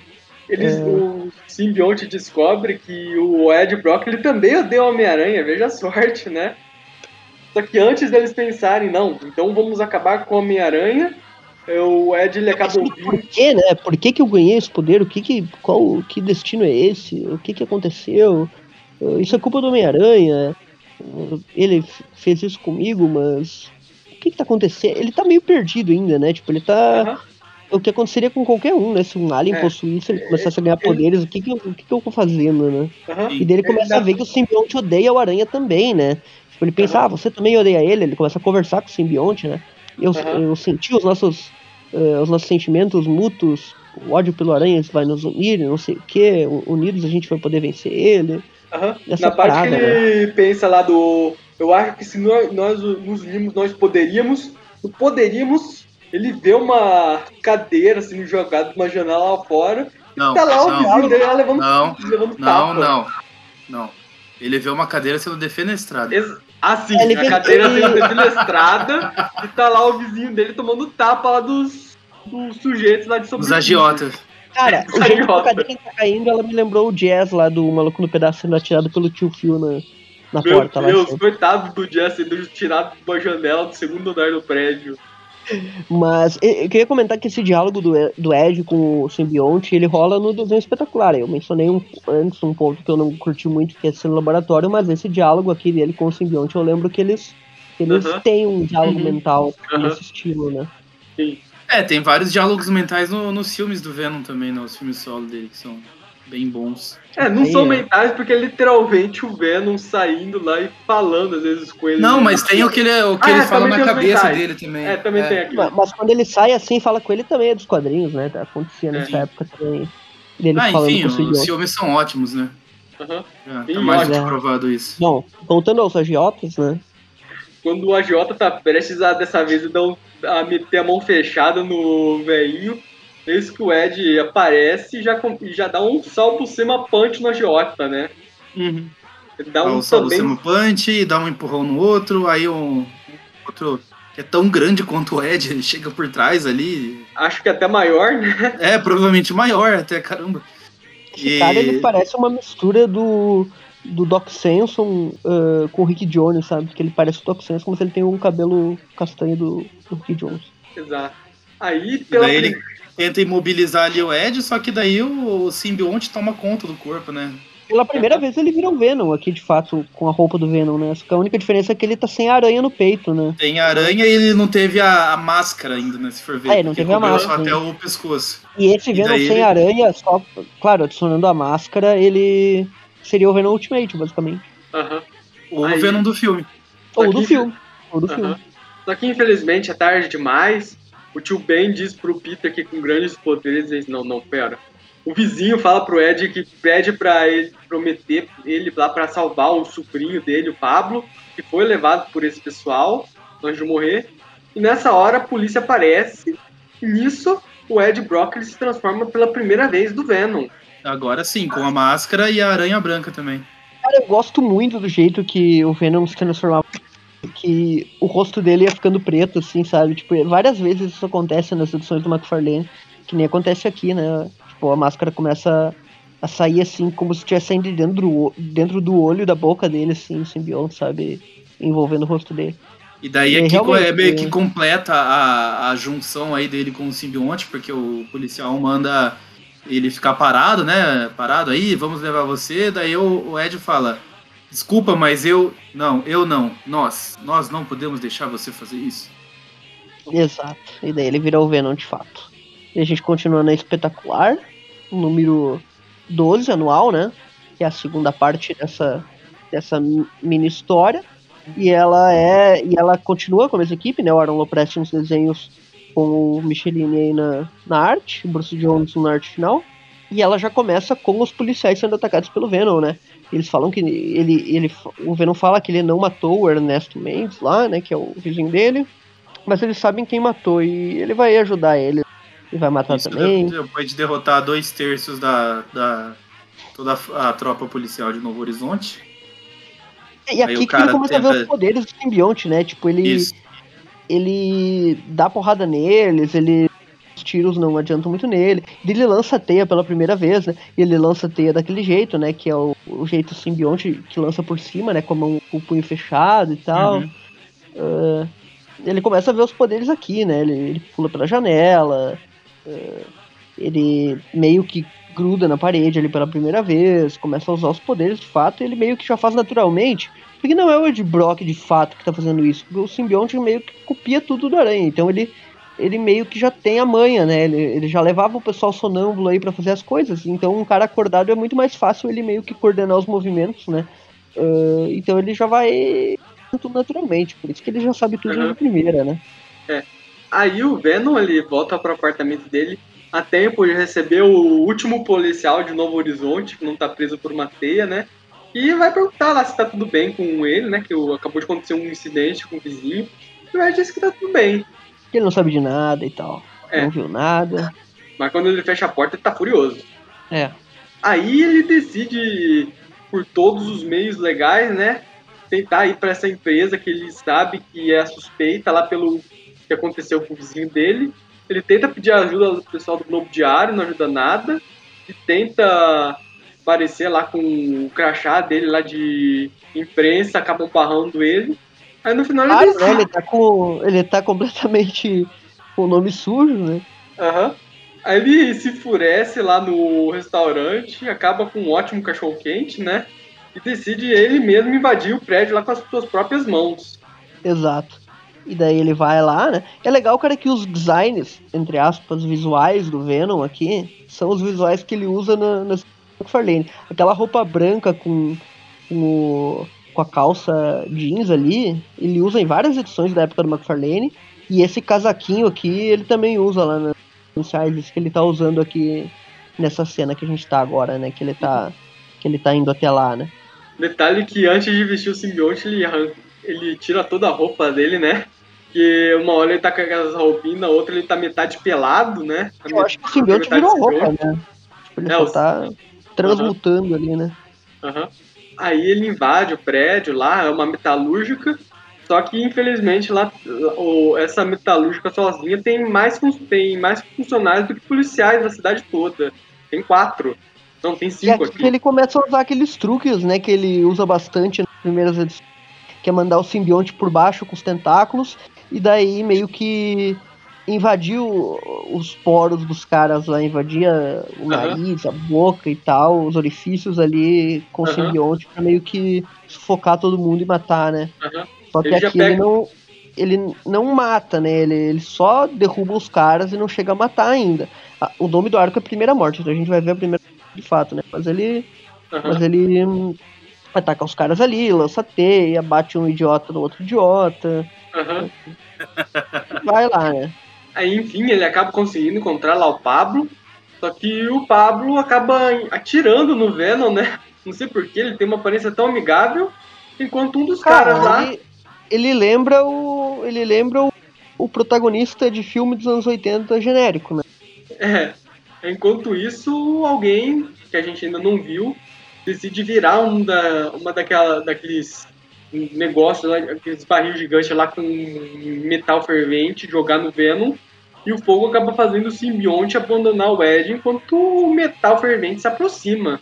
E aqui que ele vê, né, a, a- digamos, Primeira fraqueza aí que ele descobre do É, Uhum. simbionte. que o, simbi- que o fogo meio que sai fora, ele, tipo, li- o simbionte enfraquece, sai do corpo dele, tenta fugir e tal. Agora vamos pra Web of Spider-Man anual 8. Que é a conclusão do arco, né? Ah, ela é da mesma equipe, desde Michelin e, e o Aaron Loprest, né? Uhum. Continua aí a, a finaleira, digamos assim, do, do arco. Ah, começa justamente ele ali com o simbionte saindo do fogo e tal. E o pessoal vê, né, que é o Ed Brock. Uhum. Só que o Ed ele consegue convencer o simbionte a voltar. Ele, vai, ele diz que ele nunca vai abandonar ele, né? Eles vão ficar juntos. O simbionte volta e o Venom já aproveita lá para destruir o chão, levando Ele ele, e o Pablo para baixo. Isso, daí não tem mais o fogo lá, ele começa a conversar, né, com, com o Pablo lá, ele fala que ele era Ed Brock, agora que ele é o Venom, nós somos Venom, né, Aham. Ah, e a E gente o- não gosta de ser traído, então agora você vai ver, porque não interessa você É, o Pablo- não, vou te matar. O Pablo revela que foi ele que traiu lá o também o tio dele também. Ele que falou da invenção para essa empresa lá que ele planejava vender a, a invenção dele para esse, esse pessoal para os dois ficarem com dinheiro. Só que o Venom revela que o tio dele acabou sendo morto por esse pessoal. E daí ele fica nervoso ali, ó, não, o que que ele fez, Ah, e agora, e tal, e daí o Venom começa a pensar ali, ah, mas o que que a gente faz com ele agora, né, Aham. ele se arrependeu e tal, será que a gente mata, será que a gente não Aham. mata, quem perdoa é Deus, O Venom decide aproveitar e cuidar lá do, do empresário maligno, lá, o Sr. Mark, Markham. marca, É, é. e tá fugindo do prédio com a maleta, com as provas lá da invenção. Só que enquanto o Ed tá enfrentando os soldados, o cara decide simplesmente queimar lá o, a- os designs da invenção que acabariam com todas as provas de que ele tá ligado ao assassinato. Ou seja, É, o cara não- não vai pra cadeia. O Ed fala bem assim, é, você não vai pra cadeia mesmo, vai pra outro lugar, né? Ele pega É, e, E temos o primeiro cara. assassinato do Venom aí, né? Tipo, ele tá nem aí, né? Ele só derruba o cara lá de cima e o cara cai na. Aquele metal Aquele- incandescente derretido lá. É, depois cria um É, novo lápis, queria- um novo magma e a gente não sabe porquê, né? O novo Coringa, o novo. Se tivesse um pouquinho É. de radiação aí, pode saber que ia dar merda. Ele já ia formar uma O- criatura nova aí, né? Como é Tem que é o nome daquele vilão lá do, do O Landon Straczynski? também, né? no- Tem aquele É, vilão tem do Straczynski, né? Que é o Magma 2.0 lá, que, que morre também, logo no início também, né? Nem lembro o nome daquele bagulho. Eu só ia chamar a atenção pra um negócio aqui do. Tem um pequeno, pequeno retcon aí no, no Venom, é um detalhe só. Que é quando ele vai atrás desse, desse empresário aí, que ele começa a falar aquelas coisas, tipo, ah, vamos pegar os seus ossos, seus tendões, todo o seu sangue. Que é um comportamento que o Venom não tinha, assim, no começo, nas primeiras lutas dele com o Homem-Aranha. Isso foi sendo desenvolvido depois, esse negócio daí dele querer comer cérebro, essas coisas. E aqui mostra como com se ele já falasse essas né? coisas desde o começo, né? A Pois primeira é. vez que eu lembro dele falando isso foi naquela Tony, cara. Lá eu acho que ele já falava um pouquinho dessas coisas aí. Na da ilha ele já falava, certo que falava já ali. Eu lembro dele. Uhum, Na ilha eu já não lembro tanto, assim, mas mais Ele pra frente fala. ele começa a falar. Uhum. É, ma- é, mas, mas isso eu foi falando o- é uma ideia que foi, foi desenvolvida depois. Não tô falando que é errado, que é certo, enfim, mas assim, É nas como primeiras histórias não tinha isso, né? E depois sim. que foi desenvolvido e Ah, enfim, levado ao Eu extremo lembro depois. que tem né? uma frase dessas que o Michelini colocou naquela edição que é desenhada pelo Bagley, que ele sequestra os pais do Peter, luta com a aranha no desfile lá. Sim, sim, foi pro usado filme. no filme, né? É. Foi usado no filme. Mas enfim, ele começa a conversar no final da história ali com o simbionte, depois que tudo se resolveu, né? Não, Ele ele, fala- tem um ele meio- papo dele aqui antes com o Pablo, né? O Pablo diz que pede pro Ed não fazer isso, aí o Ed fala que se ele quer paz, vai pra igreja, ele vai lá pra igreja, não pera. Não, ele tem um papo lá sobre agora ele tem uma. Sério, o Ed fala que agora o Pablo, essa é a segunda chance dele, já que ele se arrependeu, pra ele não fazer besteira, e o Pablo acaba decidindo pra uma igreja. Aí a última página é esse papo do Venom, que ele comenta lá sobre os poderes lá que ele adquiriu. Ele chega à conclusão que com grandes poderes vem grandes responsabilidades e uma outra coisa, vingança. Exatamente, ele tá com todo aquele papo ali, né? Ah, precisamos de um novo nome. Aqui que ele, que ele decide, né, se virar o Venom de fato. Ele fala, ah, ah, vamos nos unir ah, de forma permanente, e daí faz uma coisa ali, né? Permanente entre aspas, né? É, e ele menciona que ele menciona ali que ah, como eles vão se tornar um novo ser, né? Eles vão precisar de um novo nome. E assim como o veneno que o Homem-Aranha causou a carreira dele, agora ele. Nós, nós Uhum. somos Venom. É. Venom. O Venom. Daí ele fala de grandes poderes e grandes responsabilidades e vingança. Exato. Exato. Enfim, acabamos aí o, o arco da primeira matança do Venom. Exato. E agora a gente vai pro arco final, matança né? dele, né? Ele nem matou ninguém. O cara se É. matou sozinho. É, Quem matou né? quem matou Ele- foi ele Deus, arrancou- né? Ele só jogou É. no metal incandescente. jogou- é. Ele arrancou ali a, a proteção da, da, da, da sacadinha, né? O- a- ele tirou ali a- o, o corrimão, aquele troço ali, pronto, caminho livre, né? Só empurrou o cara. Ahn, agora a gente vai pro último arco aí, Marvel Comics presente 117, depois tem 118, 119 até a 122. Quem foi o Então- roteirista de uma história tão boa quanto essa? Só, só De qual, confirmando né? com, só confirmando com vocês aqui. A, a capa dela é uma que tem o motoqueiro fantasma, né? É. Então beleza, só pra saber se estou com a edição certa. E aí, quem foi que escreveu essa história maravilhosa? Hum, Ninguém mais, ninguém menos que Howard Mack. claro, é verdade, é ele. Com artes de Sam Kate. O Sankif é o maluco que a gente já reclamou dele recentemente numa história. E era do, reclamar de do Viu novo. do Venom, do Viu do Venom. Só que era o Venom fanático, né? Venom versus fanático, Venom Madness era o nome da história. Ah, eu não lembro se o Gustavo ou o Maurício estavam naquele programa, eu acho que era eu, o Eric e o Magaren. Não lembro se o Magaren tava, talvez seja um de vocês que tava. Acho que o Magaren tava, né? Em qual programa? Venom. O tu viu de vilão do Venom, o anterior. A gente comentou Ah, não, sobre é, eu não, não Madness. tava. Não tava. Não tava. A gente comentou sobre a, a sequência ali do Protetor Letal, né? A gente falou da Madness. Ele enfrentou o Fanático e era desenhada por esse maluco. E a história inteira reclamando dele. E eu espero, sinceramente, que a gente não faça isso tanto aqui, apesar de que eu sei que a gente vai fazer, cara, porque. Olha essa página inicial, né? Que era pra ser a capa da história meio que destruída pelo Venom ali. Olha o Wolverine. O que, que é isso? Eu vou ter pesadelos com esse Wolverine. Eu acho que arrancaram algumas costelas dele, né? E ele cresceu uma barriguinha também, né? A sinopse da história, basicamente. A, ba- Mais uma a vez, cabeça Wolverine do. encontra.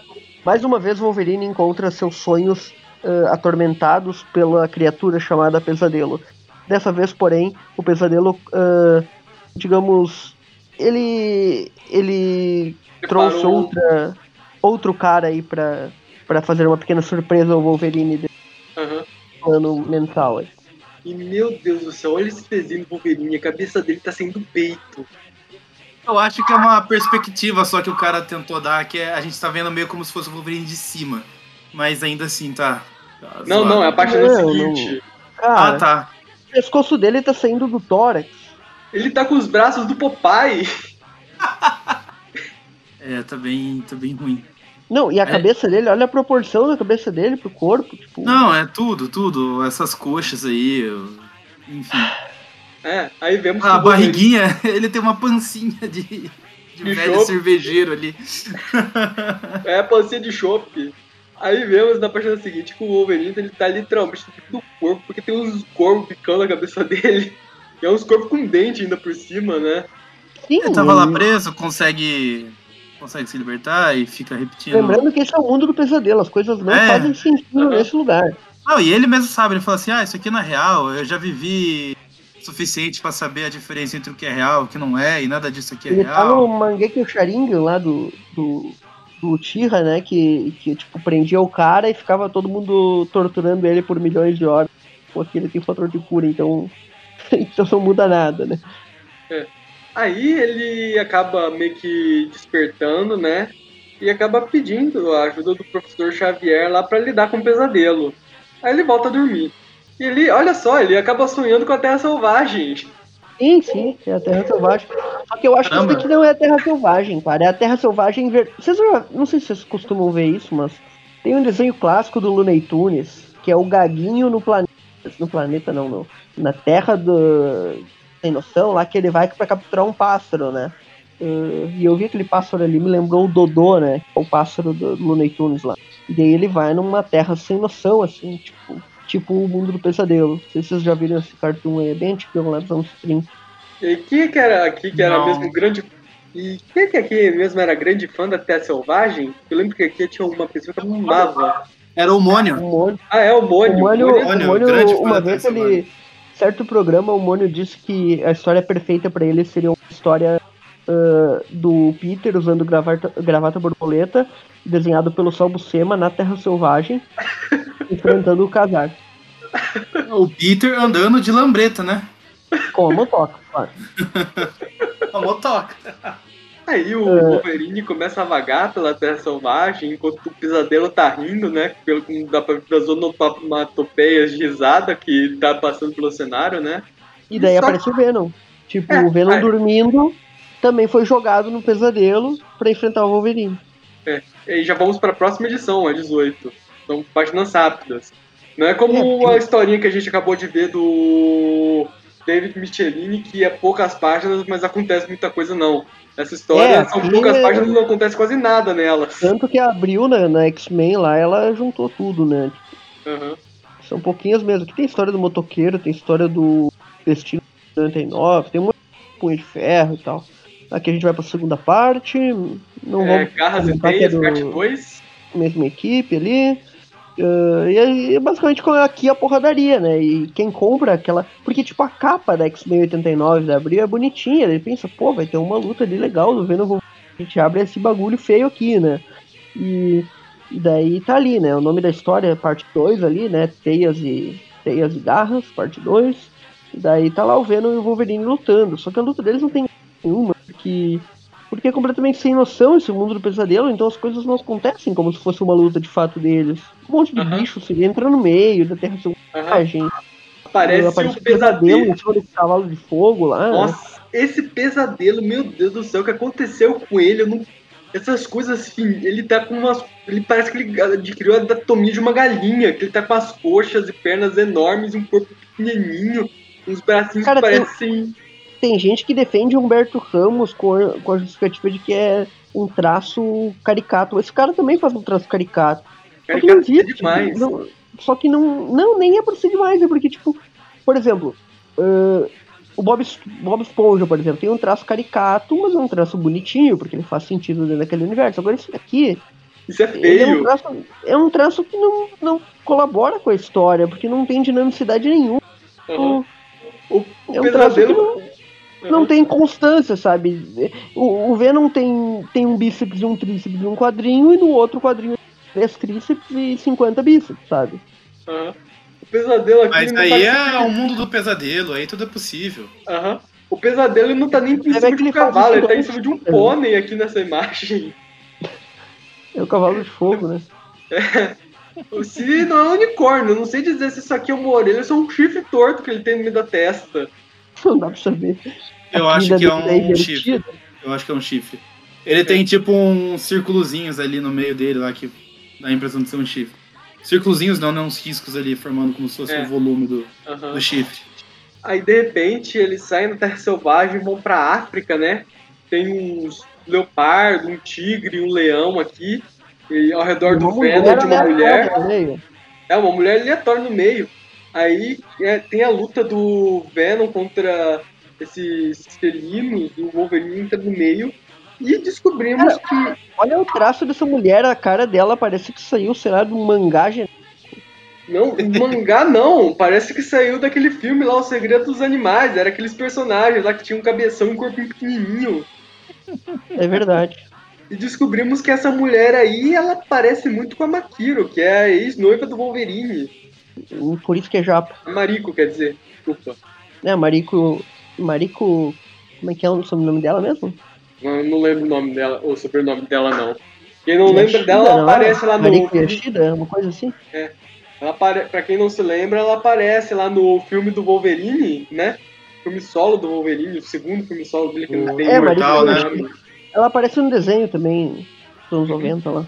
E Se eu não me engano, na- no desenho dos anos 90 fundiram ela lá com a Lady Letal, né? Que a Lady Letal ela tem um papel semelhante à da, à da Makiro na história do passado do Wolverine. Ah, é, eles, eles- é, que, é que é diferente, né? No quadrinho a Lady Letal é, é- O nome dela é outro, né? Yuri Koyama. Ela é uma. É uma, é uma vilã e tal. A Mariko Yashida não. A Mariko Yashida é filha daquele cara lá da minissérie Wolverine.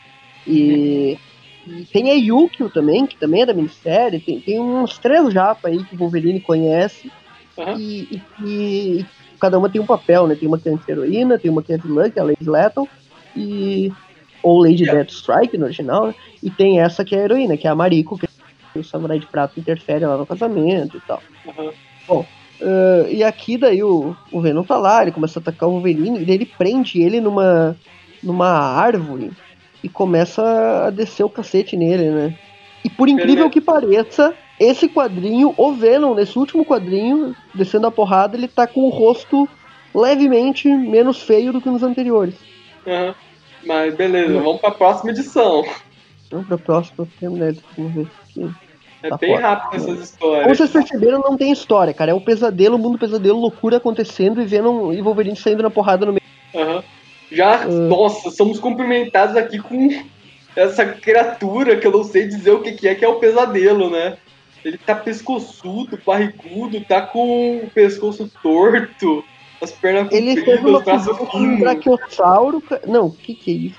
É, não, não. Cara, olha a cara dele. é, O que que é aquilo? Esse topete dele. Meu Deus do céu.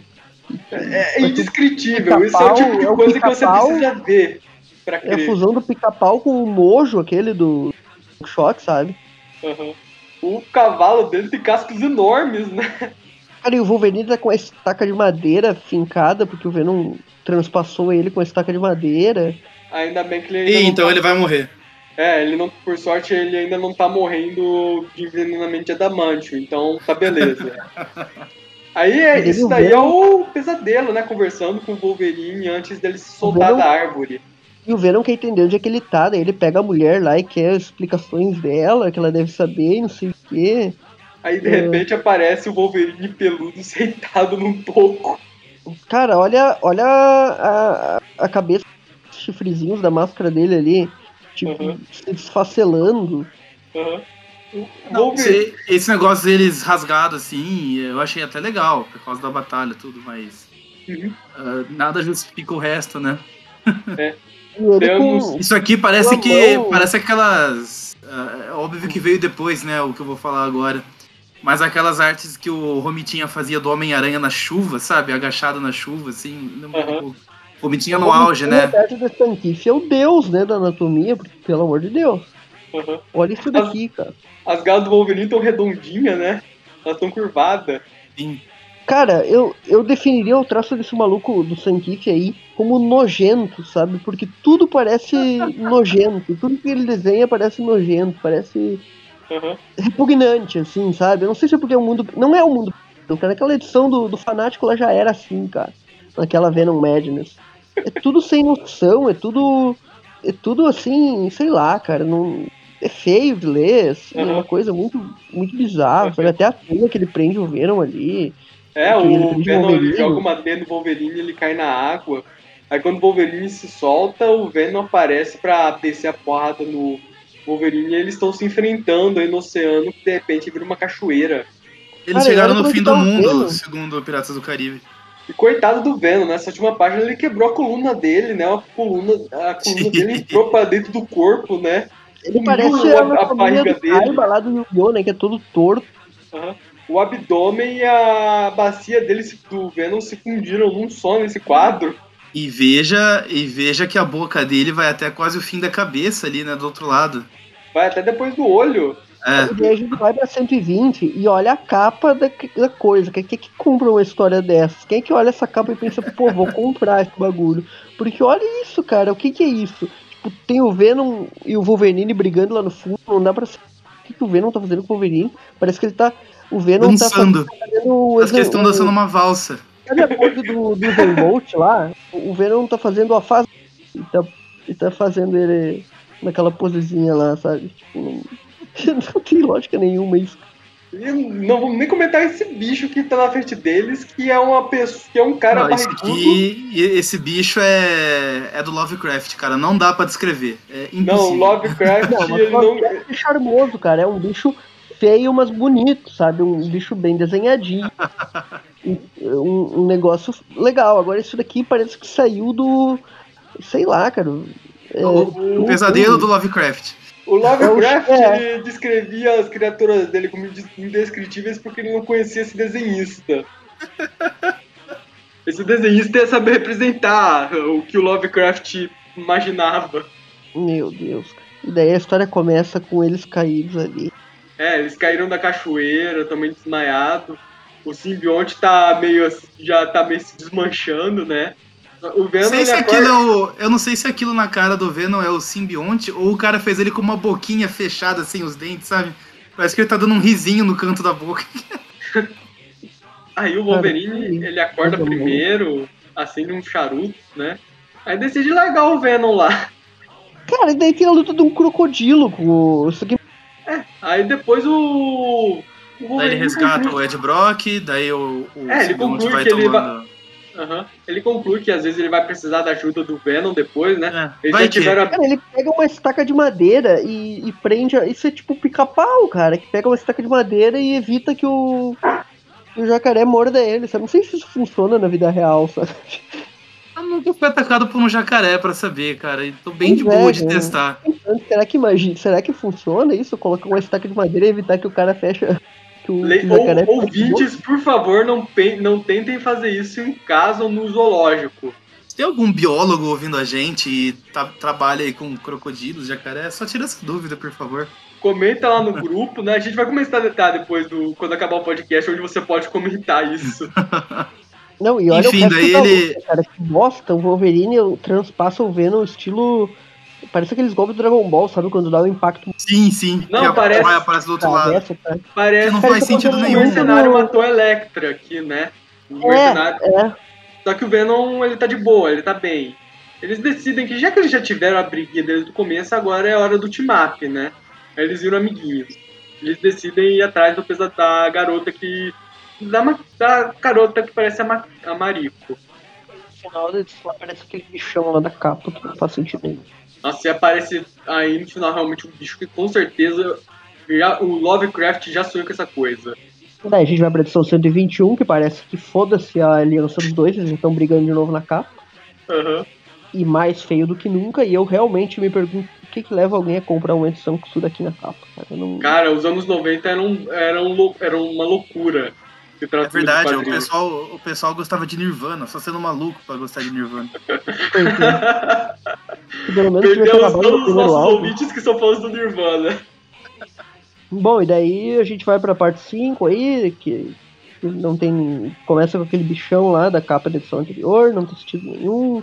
O, tá aqui o, o Máscara, não, eu digo Coringa, não, o, o Pesadelo, né?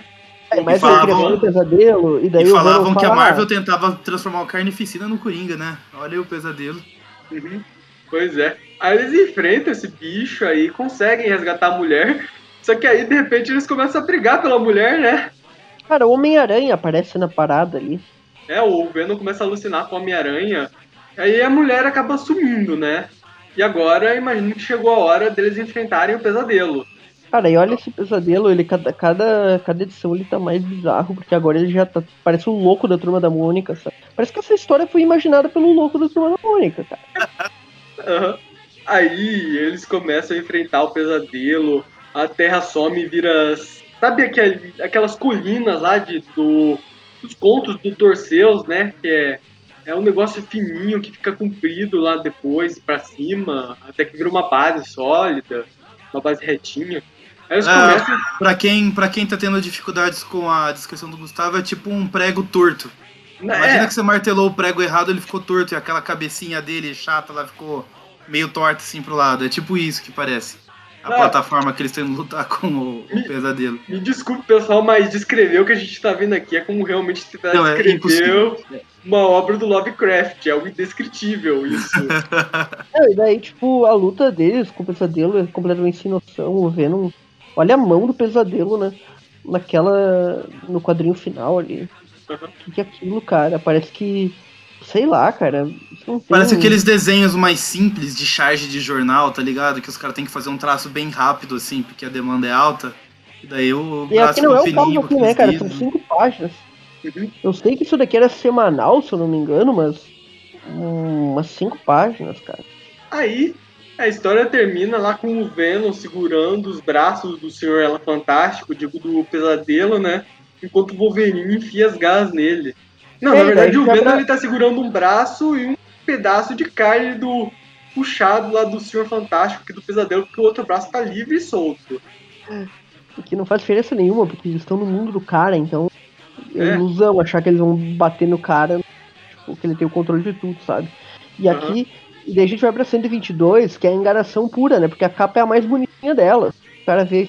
Tá, né? O Wolverine correto. O Venom tá escondido ali, então não dá pra ver se tá feio ou não. Tá só o rosto dele que tá legalzinho. E daí eles resolvem colocar essa daqui, a capa da X-Men 89 de abril. Coloca essa daqui, daí a história a gente abre essa desgraça. Tipo, Eu, é eu, muita enganação, cara. eu desisti de agora de entender o que tá acontecendo. Tipo, o Venom e o Wolverine eles se fundiram ao cenário de repente. Tem coisas Não, e olha acontecendo. A cabeça do Wolverine e o resto do corpo dele. Tipo, isso não é perspectiva, não. É a loucura pura, sabe? Não, não tem lógica isso. Eu sinto que acabei de ler todo o Necronômico. e agora eu estou louco. E daí a gente continua vendo umas cenas que não dá pra descrever. Gente, Só faltou realmente. aparecer É... o, o pica-pau dos anos 40 lá, o pica-pau biruta aqui pra fechar a, tríade da, da maluquice, né? É o Ah! louco da Mônica, o pica-pau dos anos 40. O que, que tá faltando aqui mais de, de coisa? Aham. Ah, o Sim, próprio Deadpool, né? O Deadpool passa umas loucuras É, assim. tipo o vilão do Superman, aquele, o Mr. MXY, sei lá o quê. Eu só sei que no final dessa briga do Venom, o Wolverine com o pesadelo, o Wolverine mete as garras do pesadelo e consegue acordar, né? Do sonho que ele tá tendo. Inclusive, quando ele acorda do sonho, ele já, ele- a anatomia dele já melhora bastante, né? É, aquelas, né? É, comparado com o que a gente tá vendo até agora, né? Vai melhorar, melhorar. É, enfim, a história acabou. Eu, Enfim, eles acordam, a gente sai desse pesadelo também. E é isso. E daí acabamos o programa aqui, volume 2 do Venom. Cara, é, essa história aqui. Eu na tô boa. ansiosíssimo pra saber as notas de Eu também. vocês, os comentários dessa história. Vamos lá, tá? Vamos lá, Eu notas. porque, assim, ó, é, sempre tem, cara. Sempre tem uma merda. Sempre tem uma história pra baixar a nota de tudo. Então eu vou ser mais generoso com as outras, porque perto delas ela fica boa, sabe? É que nem a Venom Madness. A história que acompanhou a Venom Madness no, no programa anterior do Venom View Classic, ela não era a melhor coisa do mundo. Mas ela ficou muito boa perto da Venom Madness. E aqui aconteceu a mesma coisa. Cara, a história do Falcão de Aço contra o Venom na ilha, porradaria pura, e o traço do, do, é, do Mike Manley lá é uma tentativa falha de fazer o Eric Larsen, mas ainda assim é uma tentativa falha que o cara aceita. Agora isso daqui não dá, sabe? Então, então vamos pra Eu acho, mulher assim, só, só da adiantando do um comentário. Só Hum. adiantando um comentário que eu já ia fazer quando eu fosse dar nota, mas assim. Acho que o erro dele foi querer emular o Eric Larsen, porque o resto não incomoda tanto. Eu achei. Claro, ah, o resto é decente. beleza. O Falcão de Aço em si, que ele já desenhava, é beleza. O lápide que ele faz é, é da hora. Então, o problema foi o Venom em si, mas as cenas de luta são legais. Então, claro, eu, eu já mencionei ali que a da Mulher Hulk, participação pequena, a gente não vai dar nota, mas, mas a do Falcão de Aço, então, ela. Se o cara ignorar o traço ali, ela é uma história padrão traço. Ela, uma luta boazinha, tem a trama do Bazin, a trama do Lápide, tudo andando em paralelo. O Falcão de Aço não é um herói lá com grandes histórias, mas eu gosto do roteiro do Dan Fingrot, eu gosto da participação do Venom aqui, acho legal ele, ele, ter alguma coisa que ele fez na ilha, né, enquanto ele tá, ficou só parado. Então, então ela não é ruim, assim, ela é uma história ok pra mim, ela não tem nada de história padrão, ele baixa um pouquinho a nota por causa do realmente ficou mal desenhado. Mas fora isso, é uma história ok. Então vou dar uma nota 6,5 para ela. Assim, para mim, se ela tivesse um desenho uh, legal do Venom, ia ser uma luta muito boa de, de ler. Assim, porque tem o Venom usando vários poderes. A teia, tem o lance das tochas dele tentando usar, a camuflagem no cenário, perseguição na ilha. É tal, cara. É uma copiazinha ali da história do Aranha contra o Venom na ilha. Só que piorada, né? Mas mesmo assim ela é ruim. Então ela tem a morte ali do pai do, do pai do, do, do pai do Falcão de Aço, tem a morte do, do Bazin. Então ela anda com a cronologia do personagem. Eu vou valorizar que o Venom foi bem escrito também. Então eu vou dar uma nota 6,5 para ela. Não dou 7 por causa que se ela tivesse o desenho melhorzinho do Venom, eu daria 7. Mas. Então eu vou dar um 6,5. A história do primeira morte do Venom lá, eu gosto dela. É um, é um, ela não acrescenta assim, ó oh, meu Deus, mas ela dá pra ver então eu acho muito peraí, válido. Peraí, peraí, volta. Everton, volta um pouquinho que daí cortou o seu áudio. Ela não acrescenta depois. Ela não acrescenta muito assim, mas ela tem o primeiro diálogo o simbio, do, do Ed Brock, o simbionte, ele se tornando Venom de fato, primeira, interna, primeira interação deles, uh, sobre o ódio que eles têm do Homem-Aranha, ele descobrindo os poderes, então, então eu acho legal, assim, a, a, é um bom complemento. Eu acho que o David Michelin mandou bem, Uh, os desenhos também estão bons, que é do Aaron Loprest, que é um, um desenhista que eu curto. Ele faz um, uns designs ali bem parecidos com o Venom do McFarlane, em várias cenas, assim, angulação também. Então eu gostei dela, uma, uma boa historinha de origem aí do Venom complementar, né? Eu vou dar uma nota 7 para ela, pelo, pela, digamos, não pela trama em si, que é bem simples, mas pela forma como ela complementa o personagem em si. Então eu vou dar um 7 para ela. Beleza. E por fim, e por fim aí a gente tem certo do Wolverine com sinceramente eu não consigo tirar nada de bom aí. A minha nota zero ela tá reservadíssima para aquelas histórias em que fazem retcons que cagam tudo, tipo pecados pretéritos e tal. Então eu não vou dar zero para ela. Por isso, porque ela não, ela não muda nada em nenhum dos dois, nem do... mas ela é horrível, ela não tem nada. Então eu vou dar um 0,2 porque eu tô não, eu não estou dando zero. Eu vou dar um 0,1 para ela, só para não dar zero, porque o meu zero ele tá reservado para aquelas histórias, como citei, que, que cagam na cronologia de fato. Então é 0,1. 0,1. Caramba. Ela é, horrível, ela é horrível, mas ela não caga. Então, pelo menos isso, né? Beleza. Gustavo, sua vez. Pois bem, Mulher Hulk. Não, Mulher Hulk, não escrita pelo John Byrne, eu a gente, a gente não tá dando nota pra nem, ela. Nem Exato, eu só ia comentar que uma mulher Hulk ah, tá. não escrita pelo John Byrne, não, a gente nem deveria se dignar da nota mesmo. Vamos ah, pro. Mas Simmons foi uma boa roteirista, vai. É tão horrível. É, não é o John Byrne. Não, a é, história não é, não é ruim. Se, a, se fosse pra dar uma nota, eu daria um 6 pra ela. Mas enfim. Pô, Gustavo, Gustavo. não é a criadora do, do Quarteto Futuro? Eu. Gustavo, só, só me tira uma dúvida. John Byrne escrevendo a Mulher Hulk é John Byrne no auge? Sim, é o John Byrne no auge. Não, o John Byrne no auge é o John Byrne escrevendo a própria alfa que ele faz páginas e páginas de puro branco. Não tem nada desenhado. Isso é o John Byrne no auge. Mas enfim. Se bem que o John Byrne ele também aprontou algumas dessas no título da Mulher Hulk. É o John Byrne quase no auge. Pra mim é, é Homem de Aço, né? Superman pós-crise ali. É. Mas enfim. Agora a, o Falcão de Aço. É uma historinha legal até, né? Se você tiver, se você for fã do Falcão de Aço, é uma história importante para ele. Tem uma briga legal do Homem-Aranha. Do... Nossa, quase chamei o Falcão de Aço de Homem-Aranha, né? É, mas também, né? A briga do Falcão de Aço com o Venom também é bem. Homem-Aranha nunca foi tão ofendido em toda a sua carreira.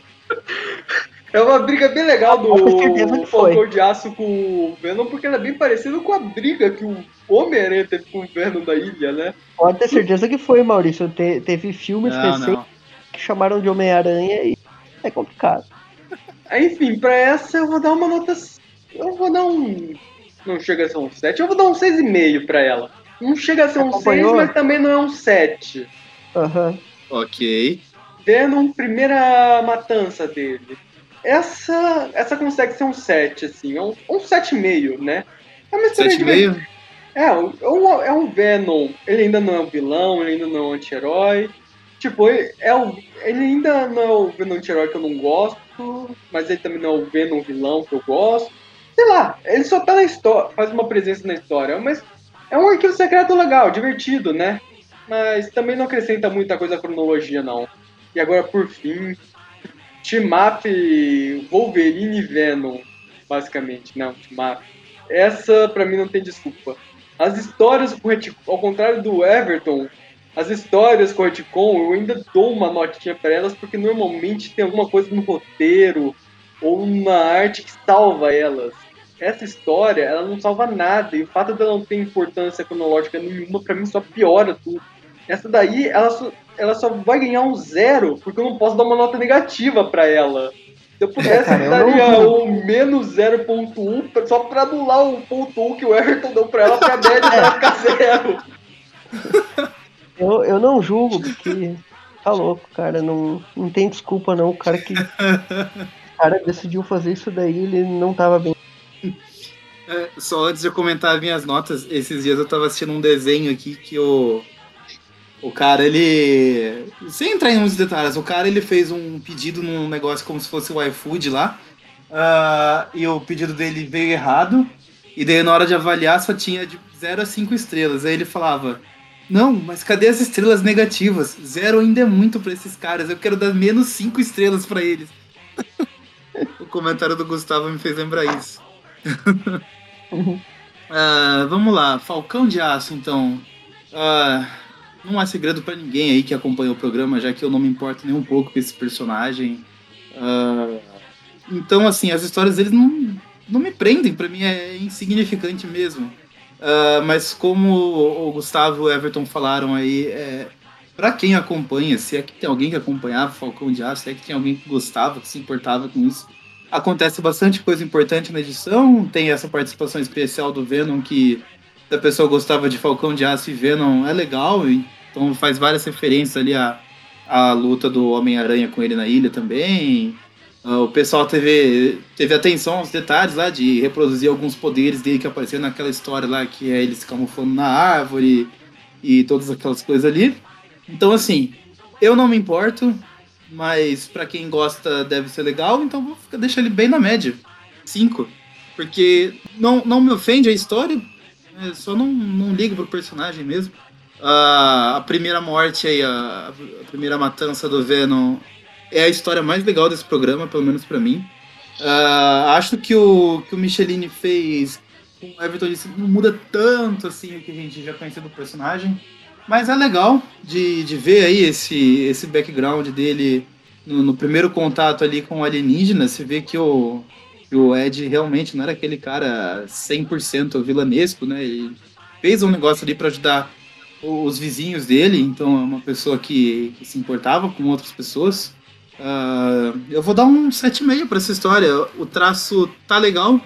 O cara tenta puxar ali um pouquinho pro traço do McFarlane, mas sem, é, sem emular 100%, eu acho, né? Ele não tenta emular, ele puxa um pouquinho, mas ainda mantém o estilo dele. Ah, diferente do outro lá na, da história do Falcão de Aço, que tentou emular o, o Eric Larsen e ficou horrível. E acho que esse foi o erro dele, né? Como eu comentei ali logo que o Everton começou das notas. ah, o erro dele foi emular o, o Eric Larsen no, no Venom. Que o resto da história realmente não, não incomoda nada o traço dele. Ah, antes de comentar a última, né? Só para deixar registrado aqui, a história da Mulher Hulk também não, não achei nada demais. É, daria um 5 para ela. Achei que oh, ficou tudo meio perdido ali, mas ah, talvez fizesse mais sentido se a gente tivesse acompanhado o, o arco dela ali antes depois.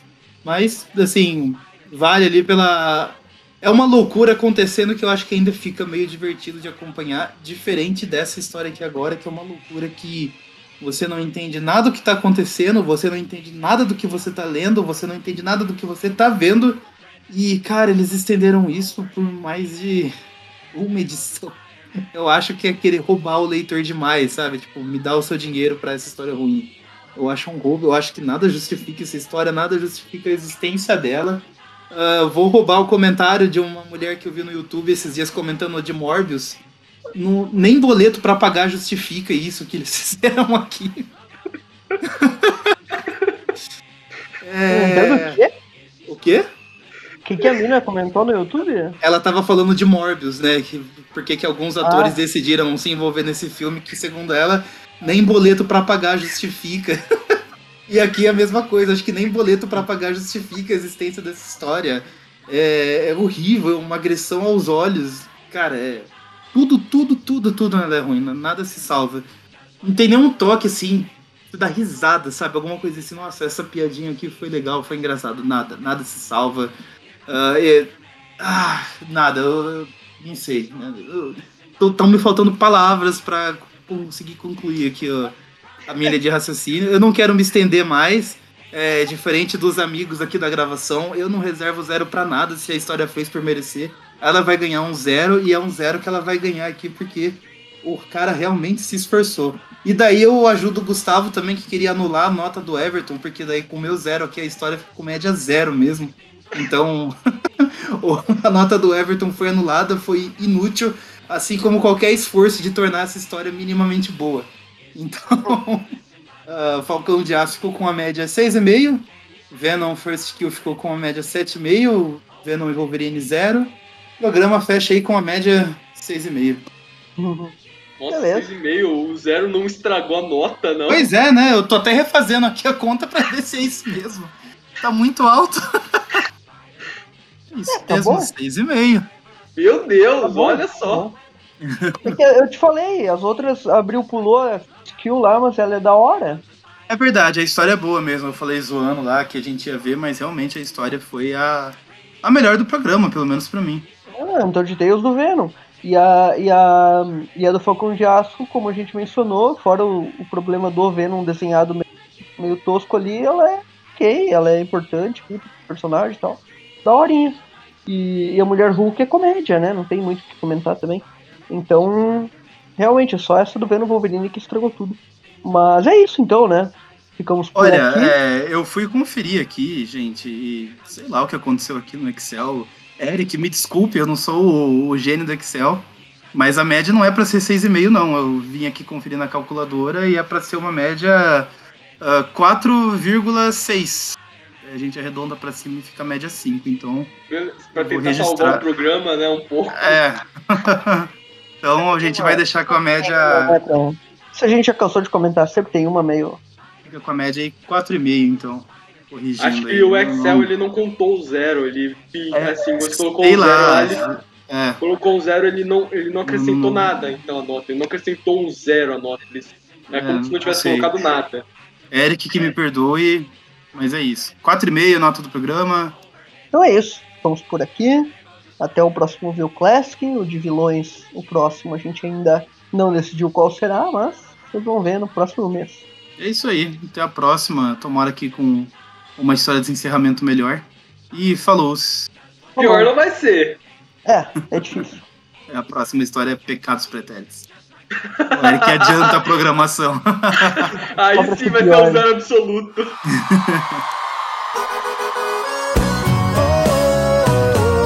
Use a bucha, faz o que quiser de mim. Pode me ligar quando tiver afim. Não demora, amor, não sabe o que cê tá bebendo. Pode vir com tudo, que hoje eu tô um veneno, veneno, veneno, veneno, veneno. Pode vir com tudo, que hoje eu tô um veneno.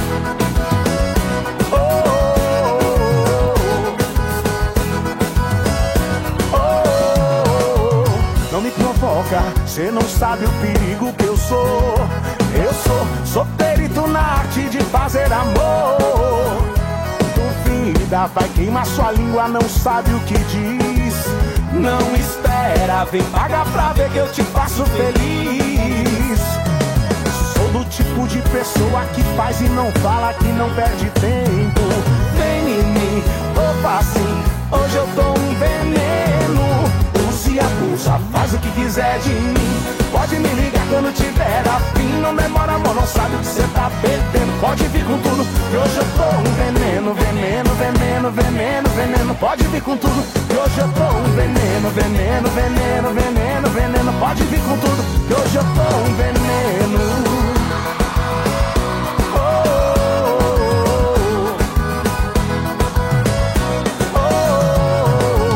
Não me provoca, cê não sabe o perigo que eu sou.